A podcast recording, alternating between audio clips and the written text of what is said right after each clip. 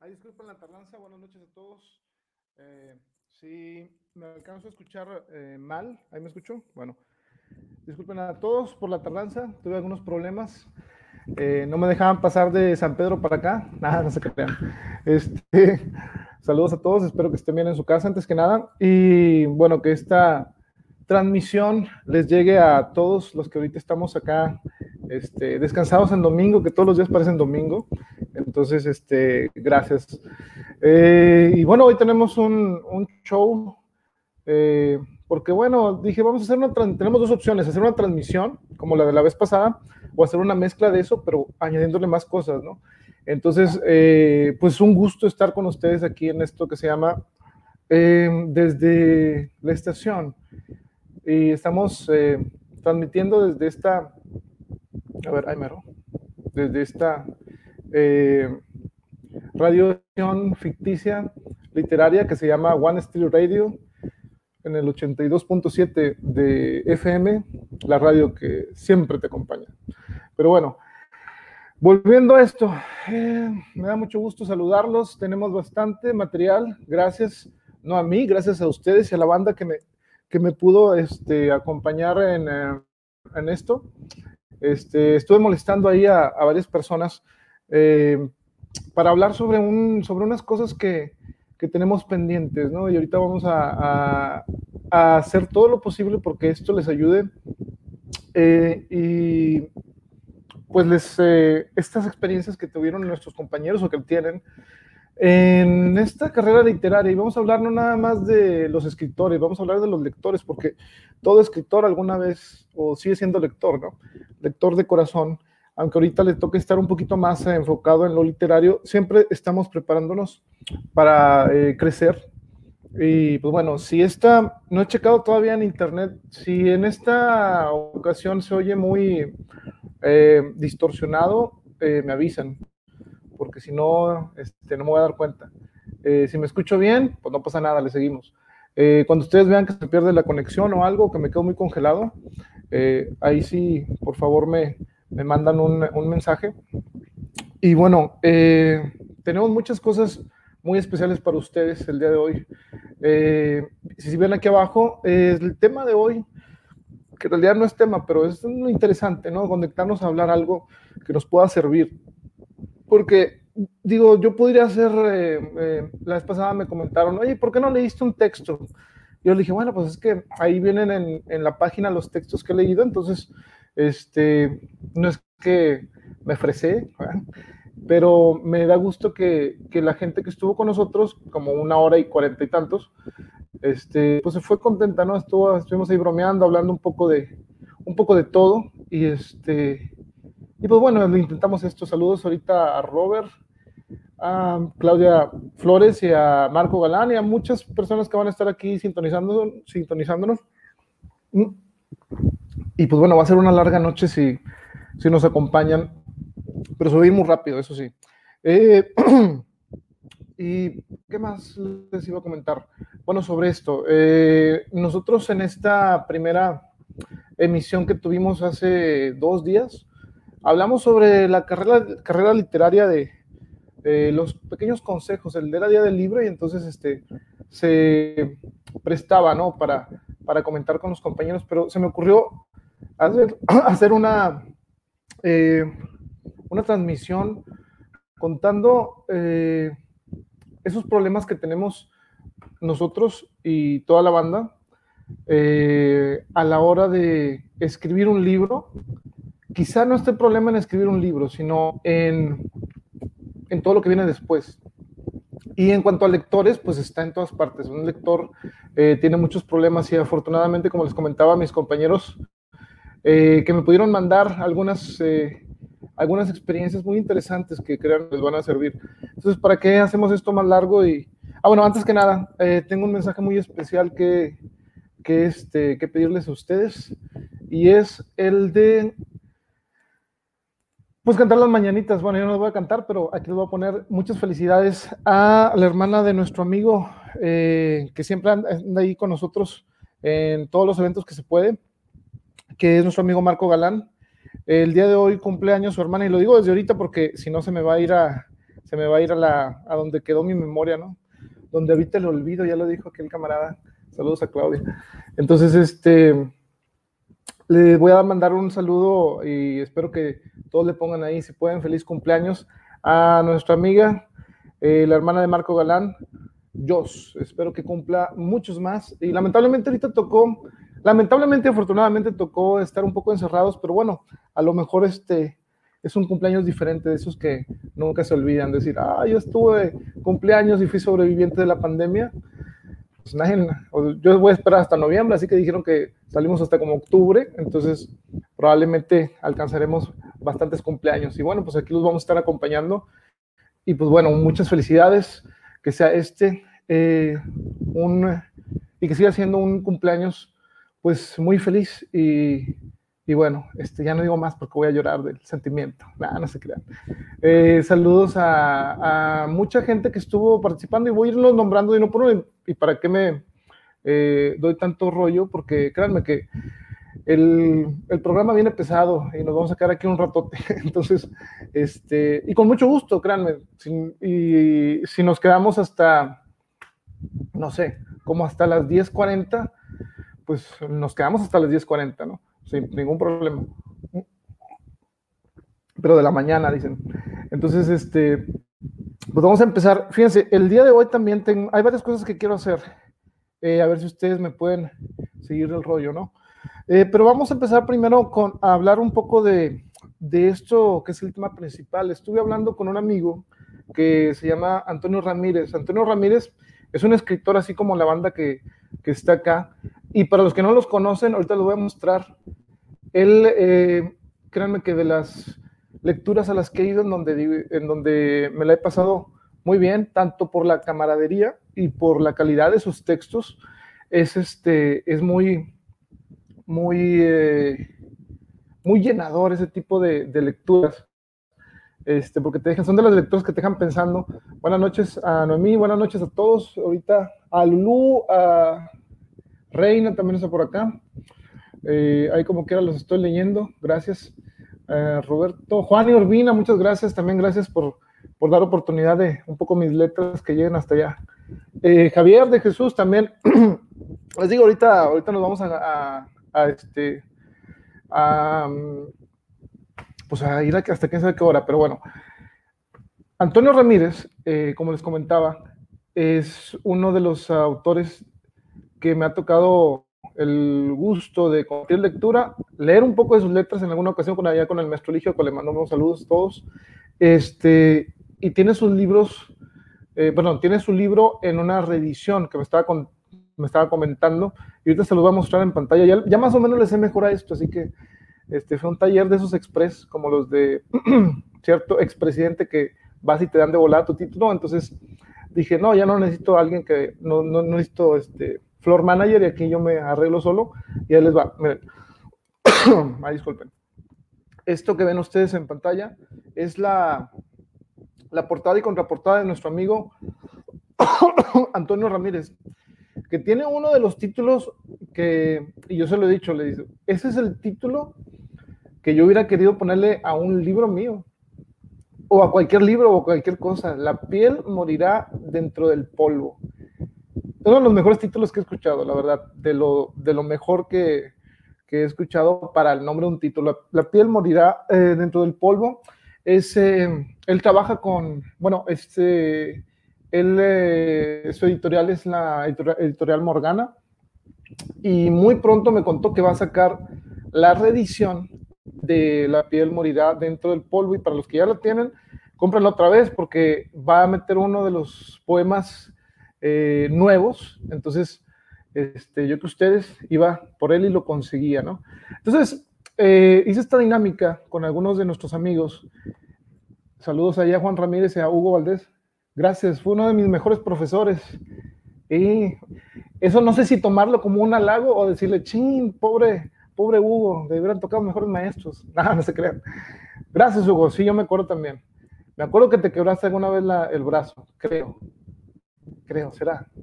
Bueno, pero un fuerte abrazo a, mis alumnos que están trabajando en la pandemia y todo este show. Bueno, disculpen si me voy. Bueno, usted, la mayoría de algunos de aquí me conocen, así que saben que me puedo ir de un lado a otro. Este, pero siempre llego hasta la orilla, así que no hay bronca. Entonces estamos la piel molida dentro del polvo. Les decía que Antonio Ramírez está sacando esta reedición próximamente y la vamos a tener disponible en la librería Epicentro. Saludos a Mari Ayala, Maru Ayala, perdón, y a Arbey.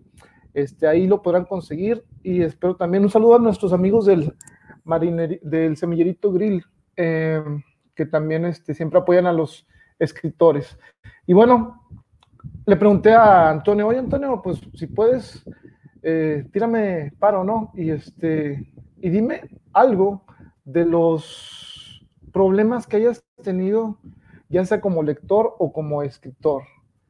Entonces, este, esa dinámica me la llevé con, con los compañeros y pues saben que, que, este, que ha sido muy llenadora hacia mí y espero que a ustedes les, les resulte también Mm, llamativa. Y bueno, esto es lo que me comentó el buen, el buen Antonio. Eh, me dijo eh, que como escritor solo le había tocado entender que el trabajo del editor tiene un costo, es un oficio y se debe pagar sin pedirlo gratis.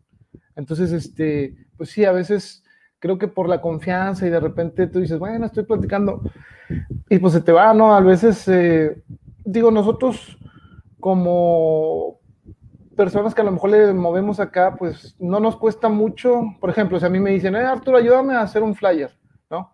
Eh, yo digo, pues bueno, te, te ayudo sin, sin, broncas y te lo puedo hacer sin, sin ningún problema. Eh, siempre y cuando tenga tiempo. A mí, a mí lo, que, lo que me este, detiene a la, hora de, a la hora de poder ayudarles a la banda es el tiempo. Pero bueno, eh, es cierto, o sea, a veces estamos tan acostumbrados de, de que, pues bueno, es amigo, lo conozco, pero sí, en realidad a veces eh, se nos va de que, oye, pues sí, la verdad, eh, es bien chido que nos ayuden y, este, y se, te va. O sea, un compañero sabe o aprende y, y tenemos que, que, valorar el trabajo. ¿Por qué? Porque este, este tipo de que comenta Antonio es, es este, es que la confianza a veces este, tenemos muy buenos amigos y dicen, no, no es nada este, y entonces ahí tiene uno que decir, bueno, pues hay que apoyarlo al compañero, ¿no? Si es bueno para editar, eh, te revisa un texto, a lo mejor él, pues por amistad, te va a decir, no, hombre, ¿sabes qué? Así déjalo, no hay problema, yo te ayudo, te echo la mano y luego, yo lo que, lo que hago siempre, no sé si a ustedes les funcione, es que digo, no, hombre, yo, te, yo lo hago, no hay problema, y después, no que cobre el favor, sino que sé que a lo mejor en un momento más adelante este, esta persona puede ayudarme, pero nunca lo hago pensando en eso. Este, como les digo, yo lo hago más que nada por el tiempo. Entonces, este, muy bien aprendido. Y, y este tipo de, de cosas eh, tenemos que, que, empezar a valorar el trabajo de nuestros compañeros, ¿no? Eh, y a veces se nos van, como les digo, es, es, es, natural, es normal, la confianza te lleva a eso, ¿no?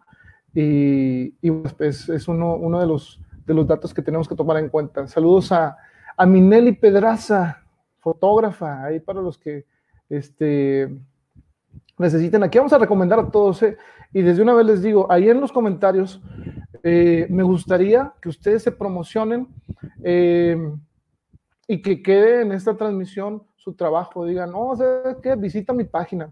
Aquí, bueno, aquí no hay, aquí no hay de que, ay, no pongas tu enlace en mi, en mi transmisión porque estás haciendo spam, ¿no? Ustedes pongan todos, todos los enlaces que necesiten.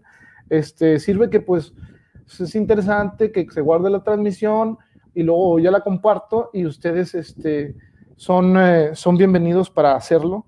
Y hablando de compartir, este, les voy a, a compartir otra, otra, este, otra experiencia, pero esta experiencia viene de, la, de nuestra amiga eh, Claudia Flores, de, que ella está trabajando ahorita muy bien con, con Taller 21 y nos da también nuestra oportunidad a nosotros, a todos, eh, de acompañarlos los martes a las 10, no, dijo que a las 9, entre 9 y 10 de la noche, este, los espera con Omar y ellos se, se pasan, eh, ellos, sí se, ellos sí se aventan un maratón más largo que este probablemente y es a las 10 y media. Ahorita les voy a mostrar, para los que no lo han visto, búsquenlo en Facebook.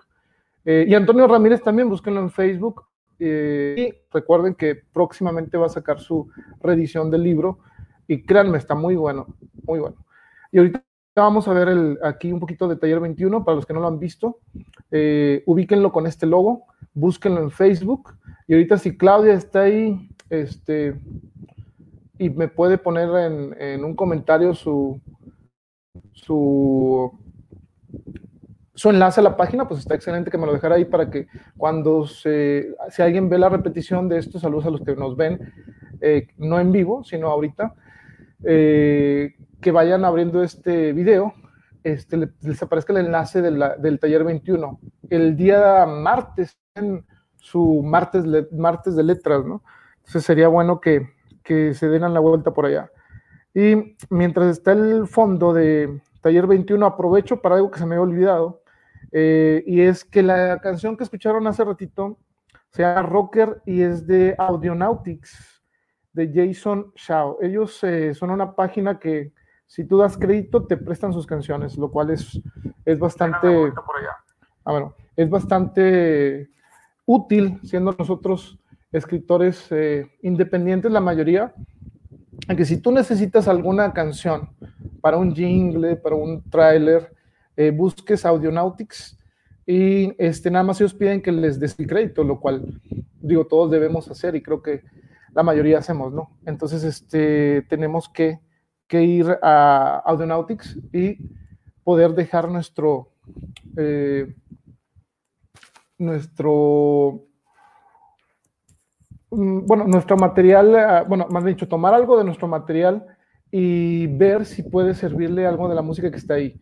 Es muy efectivo y pues bueno, es una recomendación. Cuando acabe este, esta transmisión voy a poner ahí el, el enlace para los que les interese y vienen canciones para todo. Esta, este, sirve que, recuerdo que de los trailers que he hecho para mis libros, de ahí saqué las canciones y nada más es cuestión de darles el, darles el, eh, el crédito.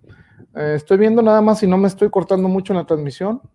Creo que no. La última vez, bueno, el sábado tuvimos una transmisión en directo con José Ramón Guerrero, con Guerrero, perdón, con mi amigo Pepe Guerrero, y se me quedaba así.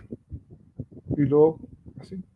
Entonces, este, si está pasando lo mismo, pues bueno, ya ni modo, ahí voy a estar este, todo cuadro por cuadro, como quien dice, pero pues lo importante es que se escuche. Da lo mismo si me veo o no me veo. Entonces, este, bueno, vamos a continuar con lo de martes de letras. Ahí disculpen la interrupción, pero creo que era pertinente este, hablar sobre esta página. Ahí les va a aparecer el, logo que complementa al martes de letras del taller 21. Ahorita se los voy a mostrar acá. Búsquenlo también en Facebook como Martes de Letras. Y bueno, aprovecho ahorita para leer, para leer lo que nos mandó eh, nuestra amiga Claudia Flores, ¿no? Nuestra amiga Claudia Flores nos mandó que ella como escritora afortunadamente ahorita no ha tenido algún, digamos, no problema, sino que eh, lo que pasa la mayoría de las veces es eh, que pudieras tener algún, algún este, no sé, algo que te hiciera no disfrutar lo que uno hace como escritor. Entonces, este, afortunadamente nuestra amiga Claudia ha leído muy bien en ese aspecto. Y este, lo que sí me dijo como lectora y que es algo muy importante es a la hora de buscar un libro en su, eh, le ha pasado en su experiencia que eh, no encuentra los libros de autores extranjeros eh, de algunos, ¿no? Hay algunos muy difíciles, incluso si lo pensamos ahorita, es difícil encontrar libros de autores extranjeros, pero de hace, no sé, 20 años. a mí me gustan muchos libros en otro idioma y a veces los quiere uno también conseguir en ese idioma original y no traducido, y pues es casi imposible encontrarlos, ¿no? Y más si no son de, no sé, de hace 5 años o 10 años, ¿no? Entonces, eh, eso es, una, es un problema para los, eh, pues para todos nosotros, eh, que nos gusta leer y que nos gusta leer en el idioma original.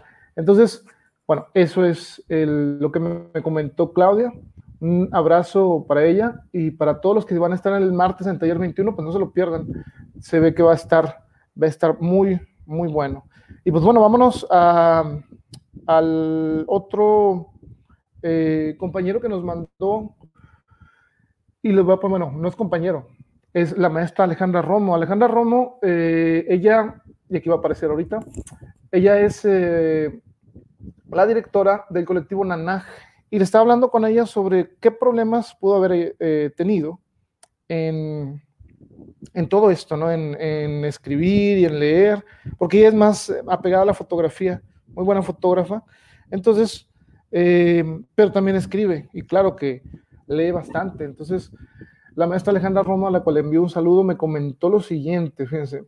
El problema que tiene ella como lectora dice que sería que es por la falta de espacio que ha tenido en, por los libros, me imagino, y ha tenido que emigrar poco a poco a la presentación digital de los libros. ¿Qué significa esto? Pues que ya no consume tanto los, los libros en físico eh, por el espacio, sino que ahora lo hace de una manera eh, digital, ¿verdad?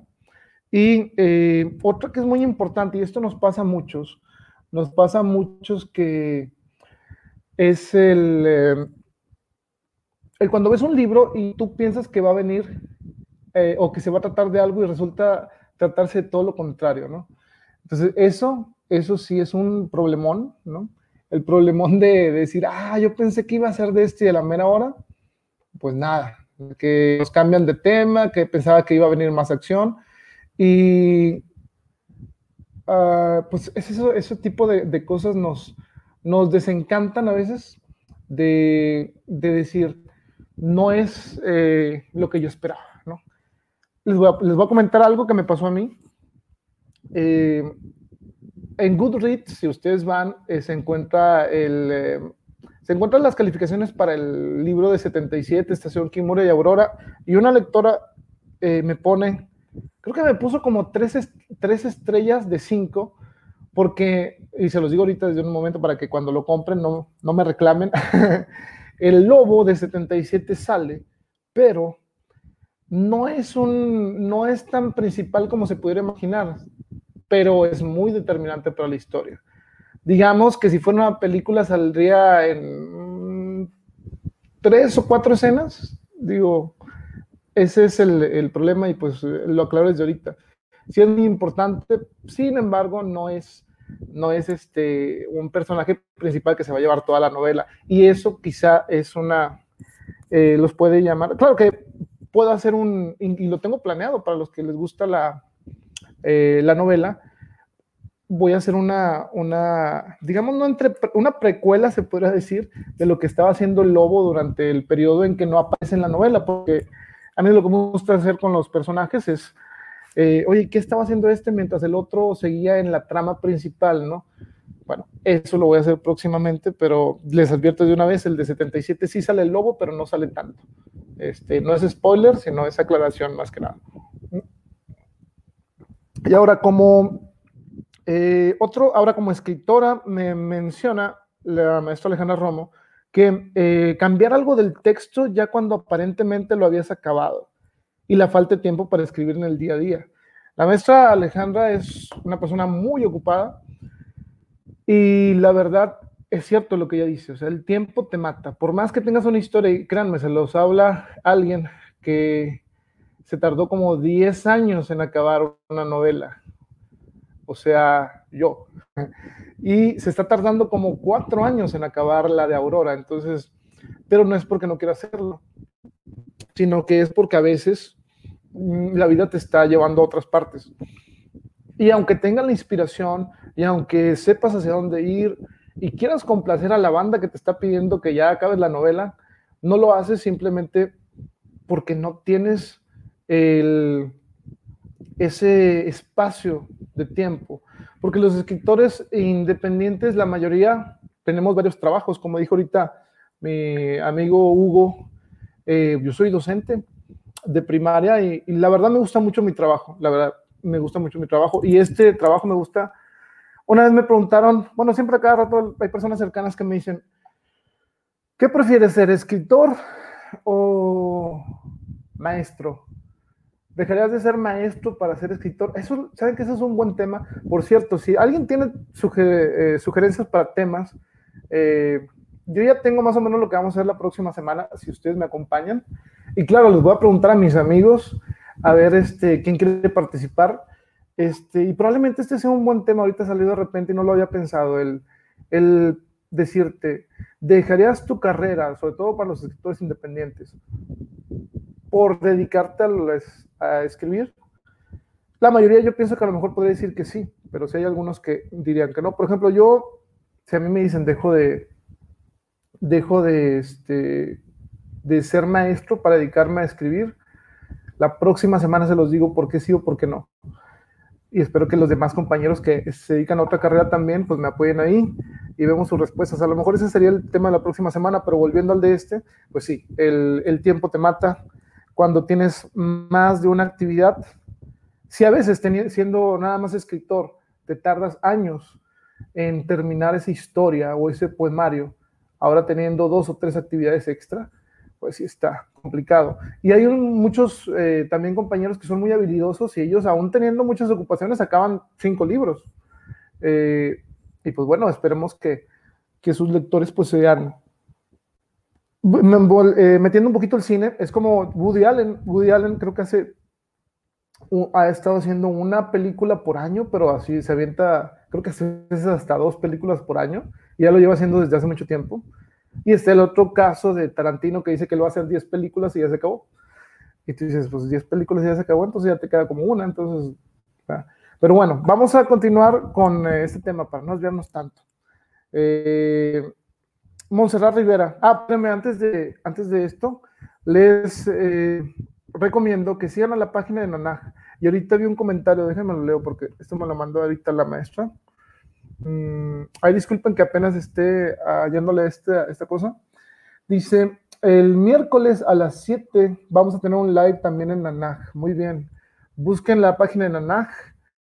Eh, y ahí nos puso nuestra amiga Alejandra Romo. Este es facebook.com slash nanaj o diagonal nanaj oficial. Eh, es de los colectivos que está, así como de Carne y otros más, que, estén, que está este, tratando de llevarles cosas interesantes para ustedes. Y créanme que si de los que he visto trabajar, así como pues Danny Cooper también y otros compañeros promotores, de los más que trabajan es la maestra Alejandra Romo, lo he visto, me consta, y sé que vamos este, saliendo adelante con muchos proyectos y antes de que tuviéramos que parar forzosamente todos, pues créanme que venían eh, muchos, muchos eventos. Y regresando nada más de esto, pues vamos a, seguir con todo.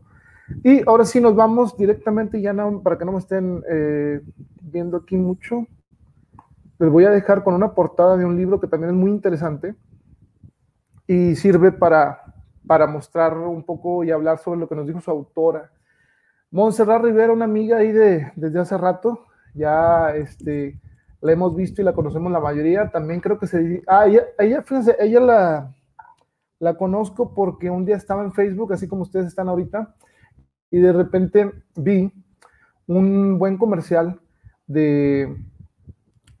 Eh, era un promo de. Creo que si no era de su libro, era algo que había escrito. Y estaba muy bien grabado y me quedé así como que, ah, está con ganas. ella se dedica, bueno, si no está por acá, creo que tienes una, tiene una productora, algo así. Se dedica más al, al marketing con video y todo esto. No quiero regarla además. Este, dice Mayela, un, un colectivo muy profesional. No sé por qué Mayela está viendo mi transmisión, pero falta administrativa. No, no se crea. es que Mayela también es allá del colectivo de la maestra de la banda del, de Nanaj anda muy acá y dice que ya trae, trae, más material y que quiere leer como 20 minutos. Maestra Alejandra, ahí se le encargo. Este, pero bueno, saludos a Mayela y a todos los demás. Volviendo a, a Montserrat Rivera, Montserrat Rivera, síganla en su página. Ella tiene este, este libro que se llama París 1991 y nos dijo lo siguiente sobre eh, los problemas. Y estos, créanme, para todos los que andan eh, en el ambiente literario, ella habla desde su experiencia y créanme que también tiene bastante experiencia ya, eh, y le ha tocado ver cosas que a nosotros, pues no. Un problema que ella tiene eh, como escritora, dice, siempre va a ser la falta de interés de parte del público. Ah, pues sí. Del público mexicano, sobre todo, dice, y a este podemos agregarle al público local. como que a muy pocas personas les llama la atención ir a eventos culturales, eh, especialmente de libros, porque no les gusta leer. Entonces uno como escritor se tiene que acostumbrar a la baja audiencia y que tus libros no se lean mucho y se distribuyan poco. Sería bastante interesante ver un mundo donde la gente sea atraída por las lecturas, así como los conciertos de música u otras actividades que tienen más seguimiento. Fíjense, este punto de, la falta de los eh, lectores en diferentes espacios, pues sí, es cierto. A veces creo que si no nos falta a nosotros como, no sé, como escritores, el reunir gente ah, en un evento, es muy difícil. Aquí, aquí es, eh, prácticamente escogimos nosotros, compañeros, escogimos una de las profesiones que es, eh, o de carrera literaria, es eh, muy castigada, muy castigada por el, el público. Nos metimos a, a, tratar de, de, sobresalir o de llevar nuestras letras en un territorio que tenemos que ganárnoslo y a veces es prácticamente muy duro el ir a un evento y que no vaya la gente, ¿sí? Eh, y a veces pues no va por, porque simplemente no hay interés o porque no puede o por muchas, muchas razones. Por eso ahorita de los que están aquí, gracias por estar acá. Ustedes son los que van a hacer fuerte a, a los escritores. ¿Cómo vamos a sacar un, ya no es nuevo, sino un García Márquez. ¿Cómo va usted a conocer una gran historia si no agarra un libro de los autores que van saliendo? Digo, eh, todos los escritores que ustedes conozcan, de los que le gusten, tuvieron una etapa en donde nadie daba tres pesos por ellos. Y los únicos que lo, que lo apoyaron o que los apoyaron o que las apoyaron en el caso de las escritoras, digo, ya todos conocemos lo de, lo de Harry Potter y cómo eh, fue Imagínense si no se hubiera logrado J.K. Rowling y esa, ese Harry Potter que les gusta a muchos, o quizá el Juego de Tronos de George Martin, creo. Eh, ¿Qué hubiera sido de esas historias si personas como ustedes que me están viendo no dijeran, vamos a darle una oportunidad a ese libro? Pues no las conoceríamos, no existirían simplemente. O sea, y nos vamos hasta hasta los, eh, los clásicos, ¿no? Entonces, es cierto el interés, ¿de dónde vamos a sacar grandes historias y grandes escritores?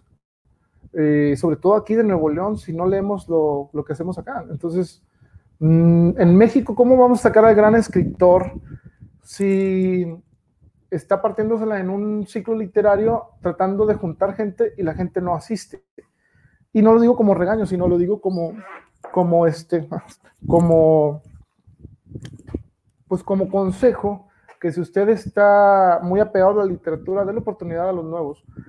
O ya, ya ni siquiera a los nuevos, a la gente que tenga su alcance, si su amigo es escritor, 50 pesos un libro digital. Cuesta más caro una gringa, ¿no? una gringa de comer.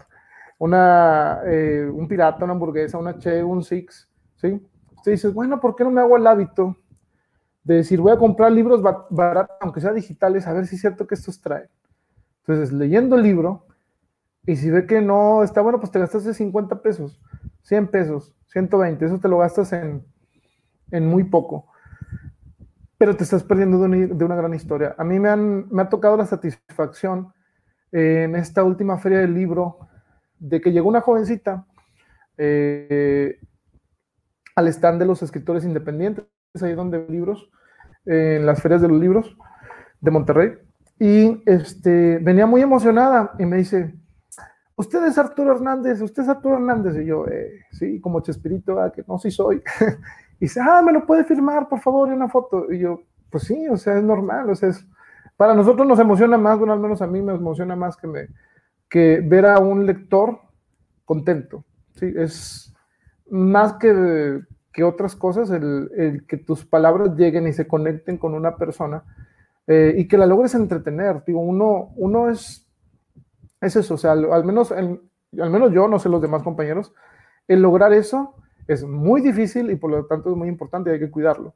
Entonces, denle la oportunidad a estos libros y créanme, eh, se van a llevar muy gratas sorpresas, a lo mejor otras no tan buenas, porque digo, no podemos negarlo, no todos, eh, mi libro a lo mejor no le va a gustar a, a 10 personas que lo compren, 100 personas que lo compren, no sé, pero al menos ya dijiste, bueno, o sea, ¿y qué pasa si sí?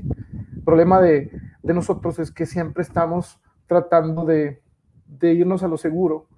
Y dicen, no, es que para qué lo compro, a lo mejor no me gusta. Bueno, hombre, digo, si, si se puede, apoyar a, a, un autor. Recuerden, ustedes dicen, nada, pues son 100 pesos.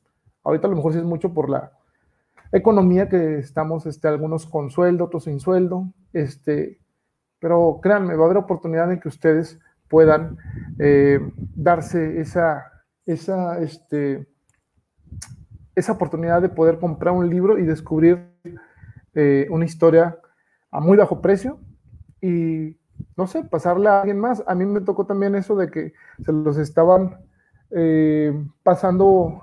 Me dijo otro, otra, eh, otro muchacho, creo que llegó, y me dijo este, que estaba muy emocionada porque su amiga había ido ayer a la, ese día había ido ayer a la feria del libro y que yo estaba y que me preguntó si iba a estar toda la semana yo ahí estuve dos, tres días.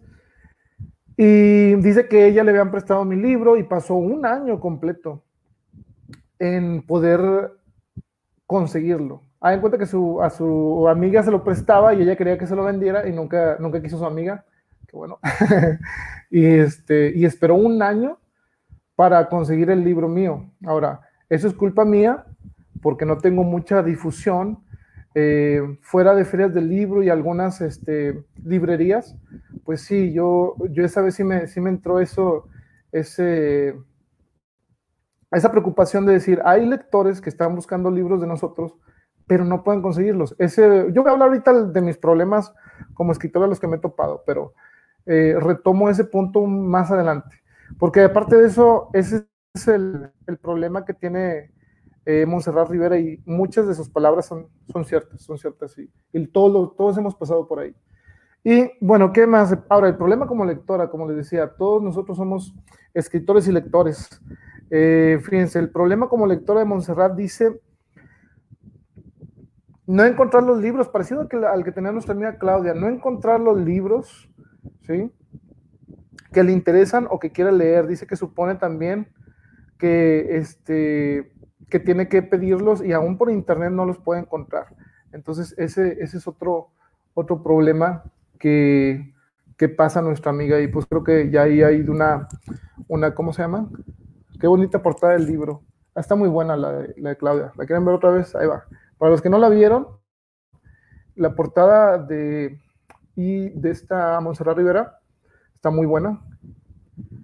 Y la verdad, no sé si ustedes se han puesto a pensar, pero las portadas de los libros dicen eh, ciertas cosas de los autores también. ¿eh?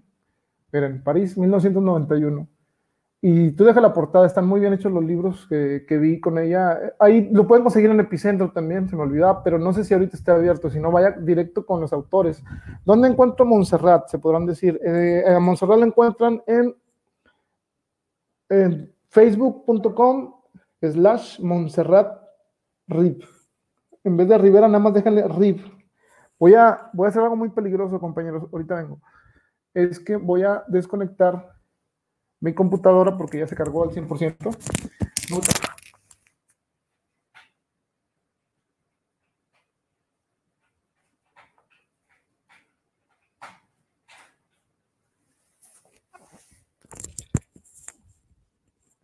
Ahí va.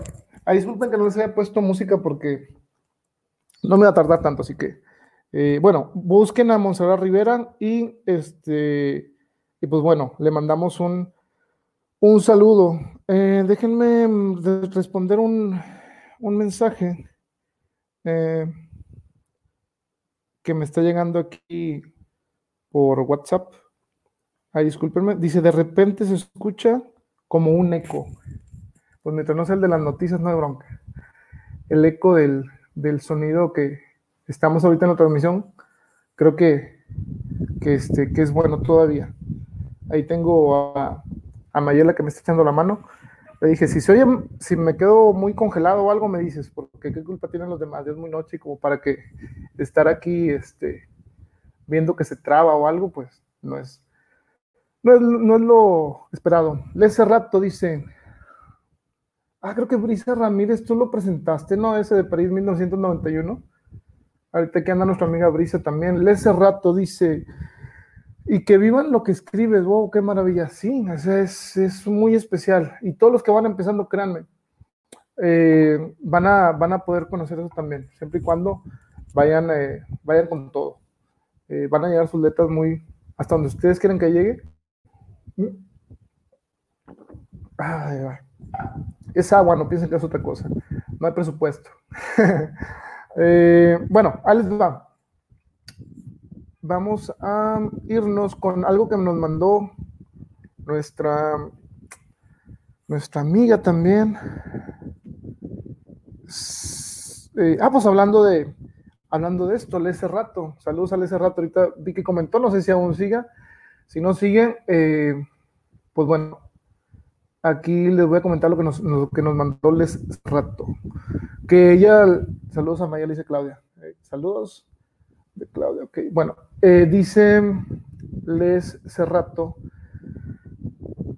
lo siguiente, al ese rato ella estaba leyendo ahorita con De Carne y Verso, este, la hemos visto y invitado a Epicentro también.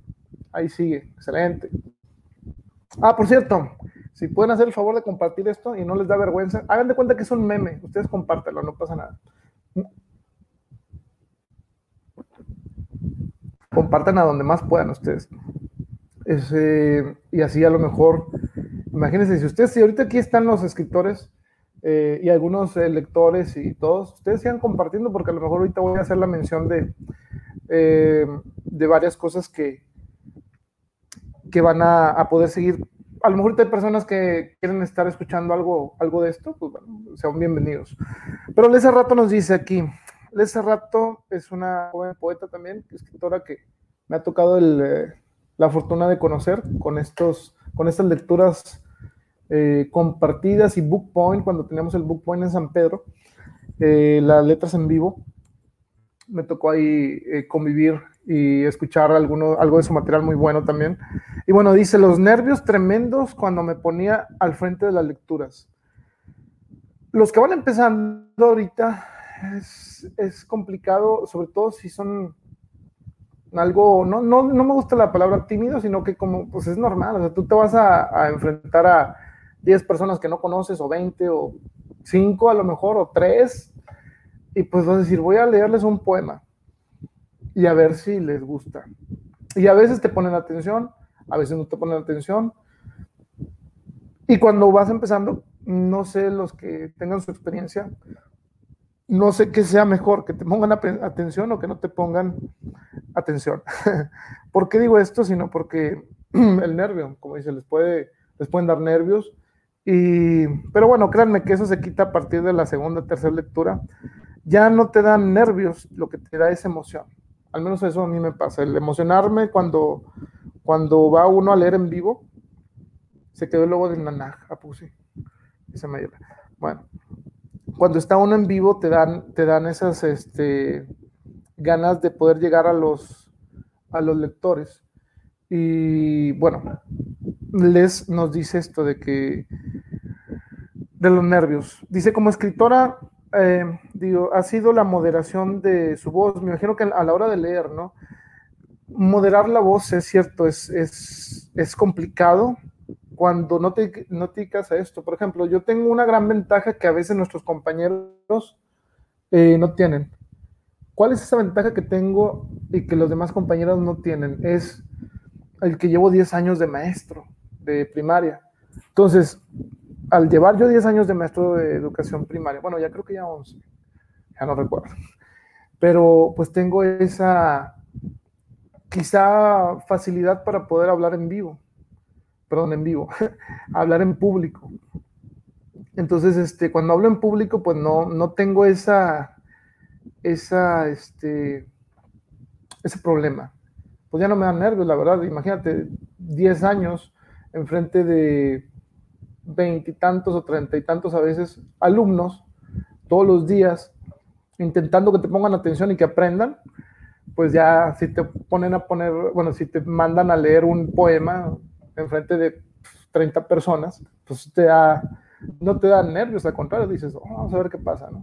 Entonces, eh, bueno, eso es, esa es la ventaja que tengo, pero muchos escritores amigos, pues sí, el, no saber o el decir, ah, es que quién sabe qué pasará, pero pues bueno, dice, aparte de la, de la voz, de la moderación de voz, dice, aprender a que cada texto se comparte diferente, sentirlo, vivirlo y sobre todo hacer que el otro lo viva más es un ejercicio que con la práctica se va afinando. Dice, bueno, eso sí es un problema. Sí. Yo digo que, por ejemplo, mm, pienso ahorita en gente que sabe leer muy bien en vivo o declamar muy bien, como mi amiga Rosy Almaraz. Eh, esa, pues, di de memoria, yo le digo, cuando antes de entrar a los shows, yo le digo, no, pues ya sé que si me equivoco yo, ya tú arreglas todo el show, porque la verdad es muy buena para acordarse de esto, pues no. Dice, tengo seis años de docente, jaja, de universidad, y sí me dieron nervios las dos primeras veces. Sí, exactamente, o sea, la primera es cuando, cuando te caes y te dejas ir y dices, pues bueno, esto es nuevo para mí, ¿qué voy a experimentar al estar con esas personas? Digo, en todas partes hay gente que puede ser grosera o decir algo, pero créanme que tenemos un público muy respetuoso en las lecturas. En las lecturas, al menos en las que yo he tratado de organizar, siempre es eh, cuidando al compañero, ¿no? El darle ese apoyo, decir, sabes que tú vente a divertir, no vengas estresado. Pero a veces, como dice Les, es inevitable, es inevitable no sentir la primera vez ese, esa emoción. Y sí, tienes muchas razones. A veces este, son experiencias que cada uno toma diferentes y pues bueno, como, como bien dices, eh, va, va pesando por, por acá esa, esa, digamos, la novatada de las primeras dos lecturas de no saber bien qué es lo que va a pasar, ¿no? Y bueno, ¿qué más? Vamos a, ah, bueno, me dice, otro problema de escritora que tiene, y me imagino que les ha pasado a la mayoría, es eh, no siempre tener inspiración para escribir por lo cual tengo mis textos favoritos y otros que les sigo agregando o cambiando. Más o menos los que nos comentaba la maestra Alejandra Romo, que era el, ya acabé un poema, pero como que ya no lo veo tan, tan bueno, ¿no? Este, y cambiarlo, ¿no? Eso nos pasa a todos, créanme. A lo mejor ustedes, eh, quizá algunos de los que van empezando me ve como que, como que siempre es, voy a la lectura siendo muy seguro y todo lo demás, pero me ha pasado con tres textos que tuve que cambiarlos. Para los que conocen un poco de mi trabajo de Estación Kimura, el de la primera vez que leí esto se complementa con lo que dicen este, Ale y, Les. Leí el que se llama La Marcha de los Mil Soles. Estaba narrado, ah, creo que en primera persona. Lo leí, me fue bien, la gente reaccionó, que eso te sirve mucho cuando ves que la gente reacciona. Y cuando ves que reacciona de verdad, porque pues es difícil llegar a, un, a, una, a una lectura y que todos les caigas bien, así que, este, y más que conozcas a todos. Ese me acuerdo que lo leí en una, ¿qué, evento fue? Se fue en el Parián 42, se llamaba, mm, no sé, algo de Defendiendo los Pueblos, era un festival, no conocía a nadie más que a la organizadora que me dio oportunidad de leer ahí, y este, me aventé ese de la Marcha de los Mil Soles. Después de que regreso a mi casa, lo subo, no, no lo iba, lo iba a subir, lo vi y ya no me gustó tanto. Dije, mm, como que está bueno, pero no tan bueno como, no sé, como que le vi alguna cosa que no me gustó. Ese es uno de los que me ha pasado y, comprendo lo que dice Les. O sea, a veces dice, le muevo tantito, no le muevo. Y otro que, otro que también, hay uno que tengo que se llama no se marchitarán las flores. Ese no, les voy a confesar aquí para los que les gusta mi trabajo, ese no ha salido todavía en, salió en una antología del Grito de Mujer 2000, 2019, eh, que por cierto los voy a poner aquí para que las descarguen próximamente, que me invitó esta Müller, Mare Müller, Mare Müller, sí. Este, y no me, no, sí, como que tampoco, como dice Les, mm, quisiera cambiarlo y pues no. Otro también que tuve que se llama 6 minutos con 6 segundos, ese lo iba a ser más extenso, pero por cuestiones de tiempo que no me dejaron, eh, me decían, bueno, pues yo quería escribir algo un poquito más largo y le decía, bueno, este es el inicio, no, es que nada más tiene que ser tan cortito, ¿no? Y yo, pues bueno, ni modo. Digo, así quedó y son, eh, son textos que a veces tienes que resignarte a dejarlos así, porque o ya estás, ya están en la, en una antología, o porque pues ya te mataron esa, esa inspiración como para continuarle eh, eh, moviendo, ¿no? Y se quedan como dice, ya no, es, ya no se convierte en tu favorito, a la gente le gusta. Digo, te va a pasar como Radiohead, ¿no? que que no les gusta Creed y la tienen que cantar a cada rato. Entonces, ni ellos hacen eso. Eh, pero bueno, ¿qué más? Em, ah, ok, este, este punto de los que mencionaron todos, por si les, si les sirve, este, es muy importante. Eh, dice que los textos deben ser variados cuando empecé a escribir solo era poesía erótica y te vas dando cuenta que aunque sea tu estilo, debes ser más abierto en las letras, pensar en el lector o los que te escuchan eh, y saber que ellos también desean textos variados. Sí, el, casarte con un género puede funcionarte, pero eh, sí te te restringe mucho el, escribir solo, solo un tipo de texto. Entonces, este, eh, qué bueno que lo descubres a, muy temprana hora, eh, colega también docente, este, porque sí, es algo de lo, de lo que me mandaron. Digo, todos los puntos y experiencias de, los compañeros que hemos mencionado son muy, muy interesantes y muy reveladores, eh, pero es cierto, o sea, el darte cuenta que tienes que variar tu estilo por respeto al público, si esto lo vas a agarrar, como les digo, como les decía la, vez pasada, si es un hobby, pues no hay problema, puedes leer lo que tú quieras. Pero si estás pensando ya, eh, ¿cuándo te das cuenta eh, que esto no es un hobby? Cuando estás pensando en el público, en el espectador. En, por ejemplo, ahorita yo, mm, esto que ven aquí, que hice desde la estación y todo el show, eso, pues me tuve que inventar. Dije, bueno, tengo dos opciones, hacer un, un live así nada más con mi celular, que no está nada mal, o tratar de traerles un, programa que pueda servir, que esto es más parecido a un programa, ¿no? Y que se quede en el, en el, este, pues en la red, ¿no? Y subirlo a YouTube o a Spotify, entonces, o Spotify, Y, este, y que algunos escritores que aunque no sean de México y que no sean de Nuevo León, lo vean y digan, oye, pues este camarada está hablando de cosas que a lo mejor me van a servir a mí también y que sus amigos, escritores y lectores este, están aportando cosas que estoy aprendiendo. Estoy aprendiendo con la banda, ¿no? Debería haberle puesto ese nombre, está más chido.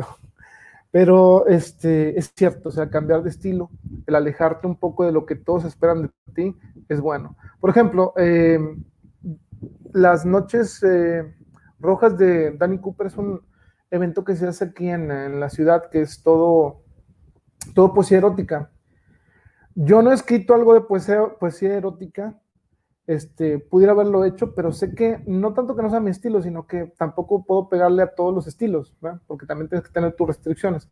Pero digo, pues ahorita hasta ahorita no tengo, no tengo este, pensado escribir poesía erótica, pero sí entiendo el decir. Yo esto lo sentí con De Carne y Verso. Cuando ellos leían poesía y yo leía pura novela, entonces entraba yo y era pura entre violencia y cuentos eh, relacionados a mi primera novela que se llama 77, Los últimos recuerdos de una vida pasada. Compré la real, no, este, perdón. Eh, todos los demás leían poemas. Entonces, yo, yo, siempre venía difundiendo mi, novela y luego dije, bueno, pues si estoy con un colectivo de, que pues, se dedica a hacer poesía y todo esto, pues bueno, este, vamos a intentar algo diferente y las cosas se fueron viendo para que, para que escribiera un poco de, de poesía no por ellos, sino porque me invitaron a otros eventos que eran temáticos. Y pues bueno, ahí es donde, como dice ese rato, me salí quizá de mi género y me sirvió bastante. Creo que sin esa experiencia de que me invitaran a otros eventos que eran temáticos sobre, eh, sobre otros, la defensa de los eh, derechos humanos, eh, todo esto, pues no hubiera, no hubiera existido Estación Kimura, en pocas palabras. Y Estación Kimura, para los que lo han leído, pues de 24 historias mínimo les gusta una, entonces salió todo bien.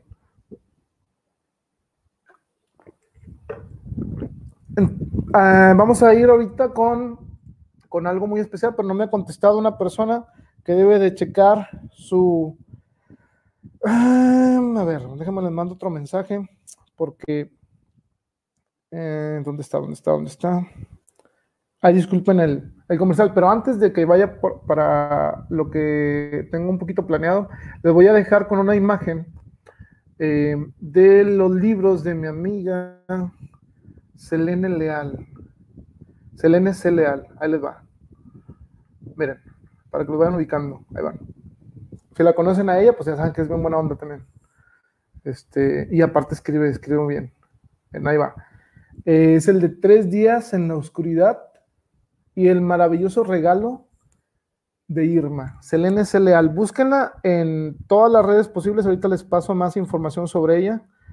Eh, dice. Uh, ¿Qué te vas a comentar en el momento? Ok, mm, Juan, igual si digo, si no te, si no te, si alcanzas, pues los puedes mandar o comentarlos por acá, igual los comento. Es de, sobre unos sobre algo que me iba a mandar eh, este, Juani. Ok, ya quedó. Ok. Sí, no, no te apures, Juani. Igual lo comentamos aquí, no, no hay problema. Ok, después de esto. Fíjense. Estos libros los pueden conseguir o los consiguen en, en Epicentro también. Y tiene otros más, son estos dos más muy, eh, muy activa mi amiga eh, Selene Leal. Ahí va. Vamos a ver. Ahora sí. Tardó un poquito, vamos desfasados, pero. Eh, espacio y muerte. Y Venú dice Fuego en las sombras. ¿sí? Consíguenlo, consíganlos, perdón. Ahí los van a encontrar en sus páginas que ahorita voy a mencionar, después de que les comente qué es lo que nos, lo que nos dijo. Eh, ok, Muy bien, muy bien. Disculpen eh, que interrumpo tantito, pero ya llevamos una hora. Espero que se le estén pasando bien. Yo me lo estoy pasando muy bien, créanme. Este, aquí compartiendo con la banda. Digo, parece como si los tuviera aquí a todos este, juntos, el leerlos, digo, pues realmente hacer un Zoom hacer un Discos, Discos, algo así, mm, está muy pesado para hacerlo y al menos mi internet no lo soportaría. Y ahorita pues estamos haciendo el intento de llevarles algo a todos. Entonces, este, qué bueno que me acompañan. Gracias de nuevo por sentarse un poquito aquí a escuchar eh, las opiniones y, y pues la camaradería que se siente con la banda, ¿no? Y bueno, miren, eh, les iba a comentar sobre Selene. ¿Qué nos dice Selene sobre los problemas que ella ha atravesado? Y créanme que estos nos pueden servir. Dice, como lectora fue que deseaba con todo mi corazón poder crear historias igual de buenas que los grandes escritores, que deseaba vivir esas grandes aventuras como lo hacían los protagonistas. Me di cuenta que no lo podía hacer, porque vivimos en un mundo real, algo aburrido, dice. Ahí fue el momento en el que decidí convertirme en escritora para vivir grandes aventuras desde la comodidad de mi alcoba y darles sueños a todos aquellos que desean vivir emociones fuera de lo ordinario. Entonces nos damos cuenta que, pues sí, o sea, nosotros tenemos un gran reto. Ustedes imagínense, es como, y me gusta mezclar siempre con otro tipo de actividades que no son muy literarias o que a lo mejor a veces a los que son más eh, leídos, más letrados, consideran como que, como estás comparando el fútbol con la literatura. Pero bueno, es como ver a Messi, ¿no?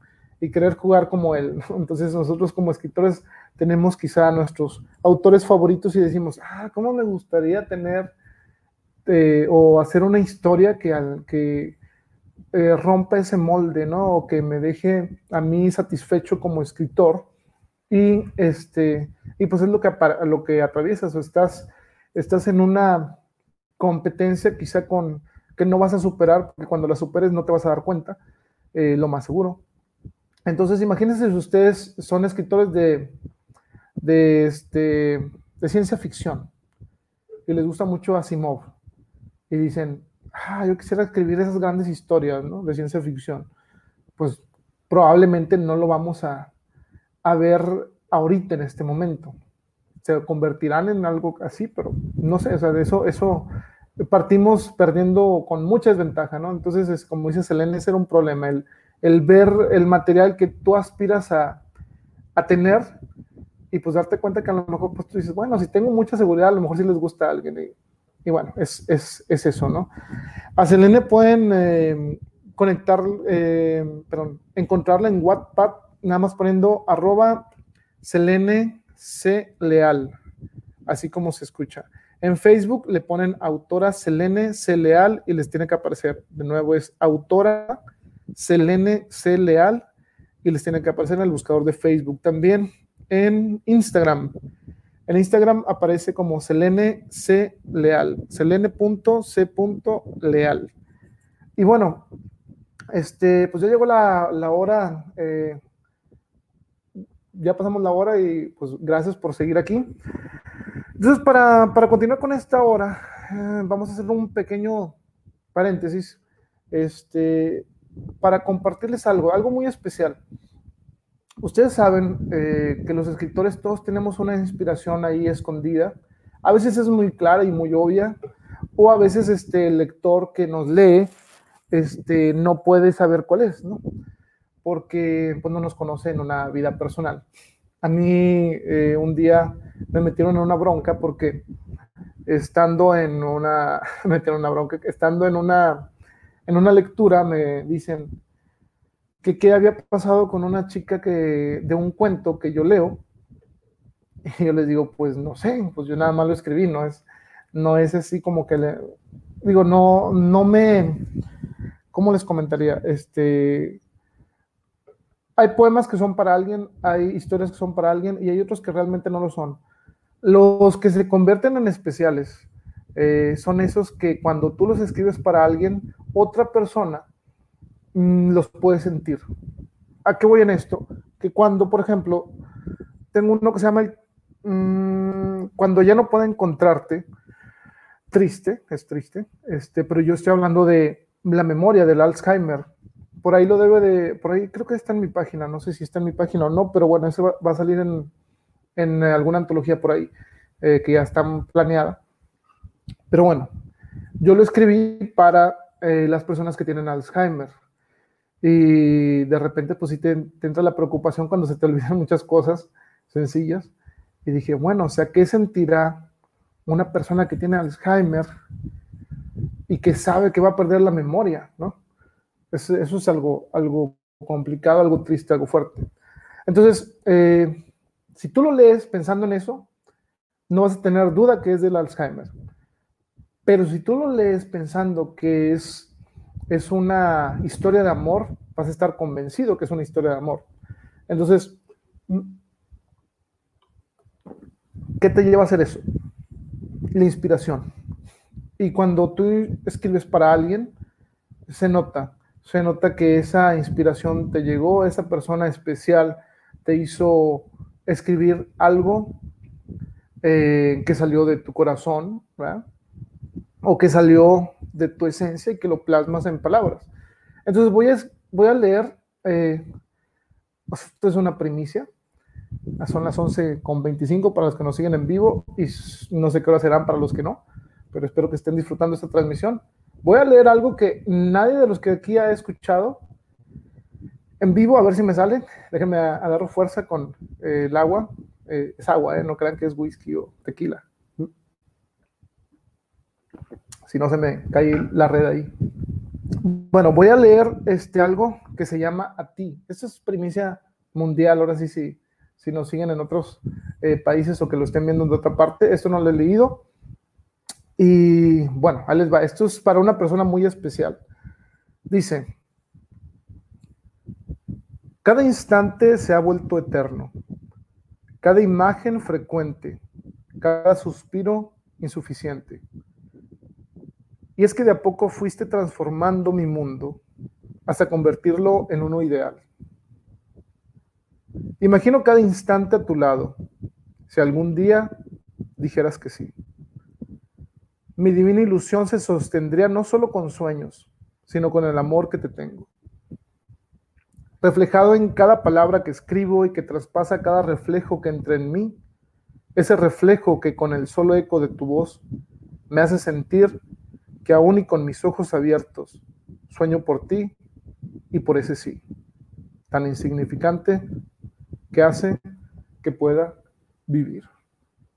Bueno, espero que les haya gustado, pero ese no lo escribí yo, ese lo escribió un amigo que si estuvieron en la transmisión pasada, un amigo este, de los mejores amigos que he tenido, eh, Robert, este poema se llama, bueno, no es poema, es parte, me explicó que era parte de una, eh, de una historia que está haciendo. Se llama A ti, este fragmento, y lo escribió por una persona muy especial. Eh, entonces, este, espero, a mí me gustó, y como les decía, cuando tú escribes algo así, es porque realmente el corazón se conectó con tus experiencias y sacó algo así.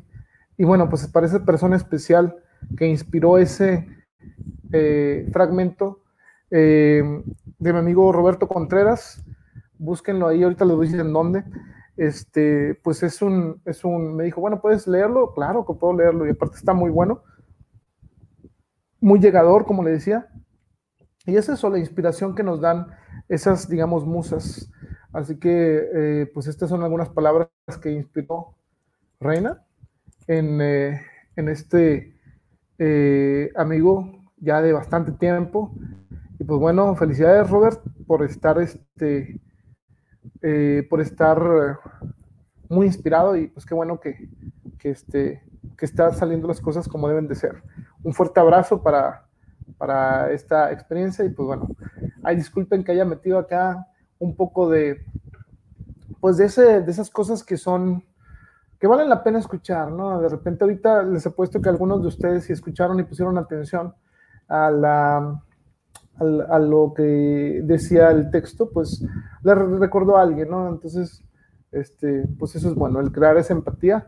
Y pues bueno, eh, pues vamos a continuar. ¿Dónde encuentran el trabajo de Robert, de Roberto Contreras? Lo pueden encontrar en uno que se llama Facebook, le pones tu eterno enamorado y ahí viene eh, su trabajo, eh, que vamos a ayudarle un poquito para, para este, no sé, digamos, este, no ayudarle, sino que para contarle un poco más de por dónde se puede ir para que sus textos lleguen a más personas. Este, bueno, dentro, dentro de lo posible, ¿verdad? Porque nosotros tampoco es así como que, este, eh, tengamos la vara mágica y todo ese show, pero claro que en la experiencia que tenemos, pues los vamos a ayudar y espero que este, este podcast o esta emisión te esté ayudando bastante y a todos los compañeros que van acá, este, espero que, se le, que les esté ayudando estas experiencias. Vamos a irnos ahorita ya para meterle turbo porque eh, yo sé que mañana algunos todavía van a trabajar.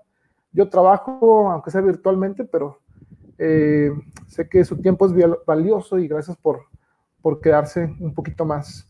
Miren, eh, me mandó también, a usted la van a conocer muchos escritores independientes porque ella ha estado muy al pendiente de nosotros en, en, muchos aspectos. Ahí les voy a poner una portada de sus libros.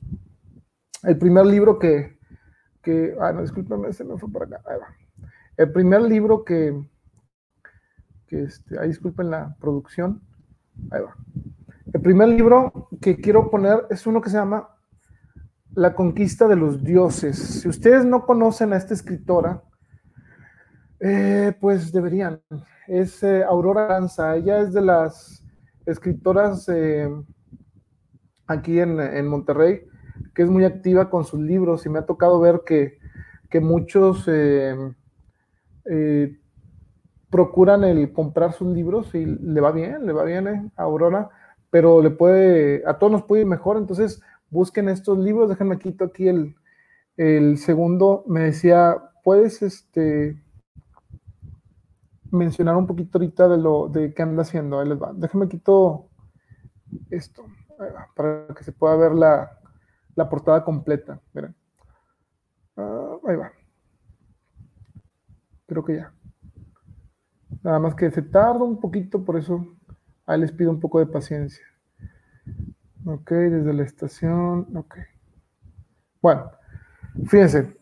Es La esclavitud, este libro de Aurora Carranza que nos mandó, pues son de esos libros que, uno tiene que leer para darse cuenta que, qué tan bueno es. Vamos a... Ahí va. Bueno, ¿qué nos dice Aurora Carranza? ¿Qué problemas puede tener Aurora Carranza como lectora? Dice, una vez adquirí un libro que resultó ser que su publicidad no era del todo fiable. Según era de un tema en específico su libro, pero resultó ser que ese tema no era más que algo secundario y ambiental y no tanto una parte importante de la trama. Me sentí desilusionada y nunca volví a leer algo de ese autor. Pues bueno, hay que tener cuidado, compañeros. No hagan este, publicidad engañosa, porque es una desilusión después este, darnos cuenta que nos llevamos al libro a casa que no era ni de terror cuando parecía que era de terror, ni de suspenso cuando parecía que era de suspenso. Entonces hay que ser lo más claros posibles con los, con los lectores.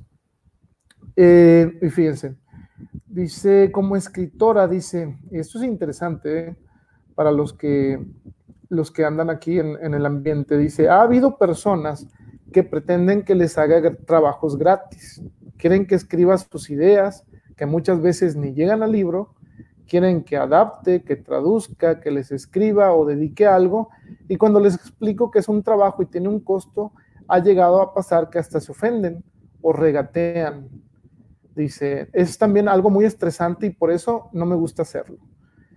Eh, los enlaces a mis páginas son, ahí les va.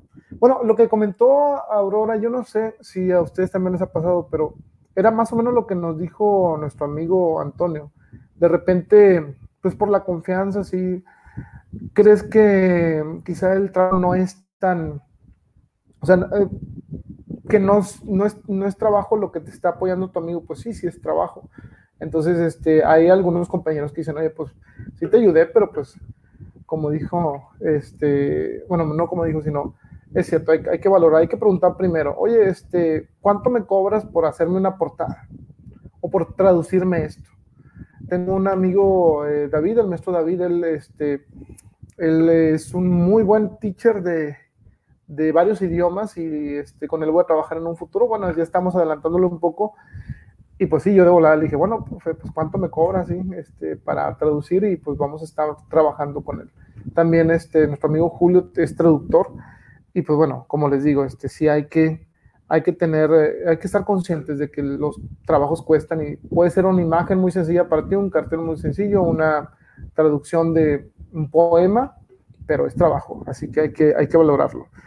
Aurora la encuentras, ah, también tiene una, ahí maneja una editorial que se llama Silma, Silma con ese, busca facebook.com y le pones Silma Ed. Así como se escuche, una S, una I, una L, una M, una A, una E y una D. Silma Ediciones, me imagino. Y Aurora Carranza la, encuentras como Aurora CRDZ, ¿sí? Y su web es auroracarranza.wordpress.com. La editorial que participa, pues ya la dijimos, y puedes buscarla también en internet como silmaed.com. Y bueno, vamos a continuar porque ya se está haciendo tarde. Entonces, eh, hay uno que nos llega de, una, de un amigo que nos está viendo, me dice, el precio de los libros que quiero leer, muchas veces los bestsellers, eh, los bestsellers, perdón, o libros de grandes editoriales son más costosos. Hay unos autores que siguen estando vigentes y por lo tanto sus libros son costosos. ¿sí? Y bueno, he optado por leer a los clásicos que generalmente son más económicos. Buscarlos en ebook, que es más económico, o incluso libros de segunda mano. Pero esto puede desanimar al lector que va iniciando y que no sabe dónde encontrar libros económicos. Si hay un problema con eso, el no saber en dónde encontrar un libro, eh, es, es muy frustrante, ¿no? Y sobre todo si está bien caro. Entonces, también eh, yo creo que es un crimen a veces el, el eh, digo, si tú eres un autor independiente y te sigue las personas, pues está bien, no hay problema, puedes darlos, eh, no los puedes dar baratos, si, te costó producirlos mucho, pues sí tienes que recuperar.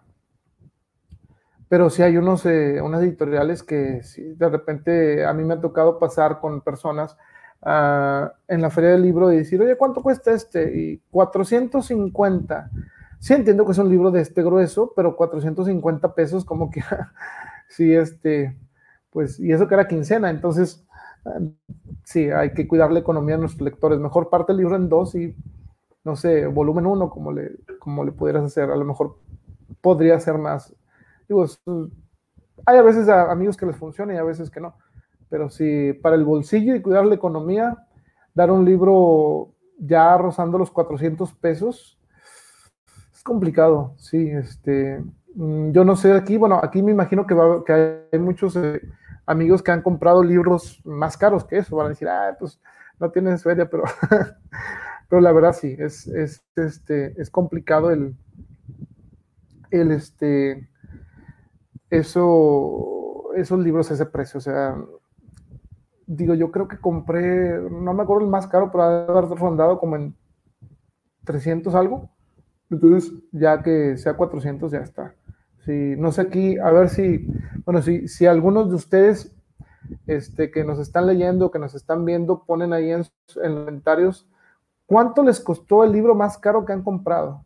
Estaría bueno saberlo.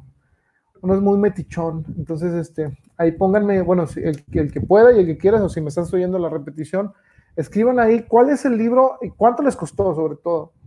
Eh, cuánto les ha costado el libro más caro que hayan comprado. Y ahorita aquí, si lo ponen, lo mencionamos. Si no, pues no hay problema. ¿Cuánto les ha costado el libro más caro que hayan comprado? Vamos a ver qué, quién es el, este, el Ricky Ricón de aquí. Bueno, mejor no digo Ricky nada porque me acordé de algo que pasó hace dos años. Este, bueno, volviendo a, esto, bueno, es un buen punto, cuidar la economía de los bolsillos de los lectores es bueno, compañeros. Eh, sí, mi opción es, si voy a hacer uno muy largo, tratar de, partirlo en dos. A ver, ¿quién sigue? Sigue, eh, a ver, ah, ok, ya me mandó, ok, dice, y si mañana despierto y despertar, ah, me lo mandó, Juan, a ver si no es mucha molestia, pero me lo podrás mandar en texto, así cópialo y pégalo al, Facebook para poder leerlo. Es que la imagen, no sé si alcanza a ver aquí, está muy borrosa y como yo ya estoy, dice, mis libros de medicina, exactamente. Esos libros, yo me acuerdo que los libros de que son para carreras, sobre todo los de medicina, como dice nuestra amiga Claudia Flores, pues no, andas empeñando el PlayStation si es que tienes PlayStation este, o algo para poder conseguirlos. Aparte de que son difíciles de conseguir, me imagino, muchos de ellos eh, son costosos. Y los que son ediciones especiales, pues también son, son bastantes, bastante, este, cuestan bastante dinero. Entonces, eh, sí, eso, eso tiene razón, Claudia. Los que son eh, libros en específico, dicen 355 pesos, un libro que se llama Satisfacción, una compilación de entrevistas de un locutor chileno muy bueno. Dice Roberto Contreras Cas.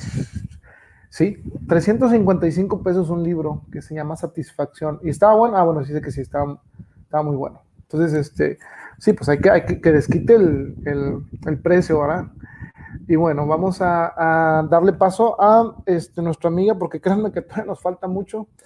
Ya llevamos una hora veinte, espero que estén a gusto.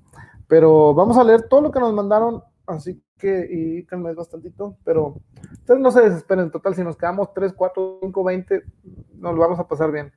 Eh, nosotros le seguimos, ¿no?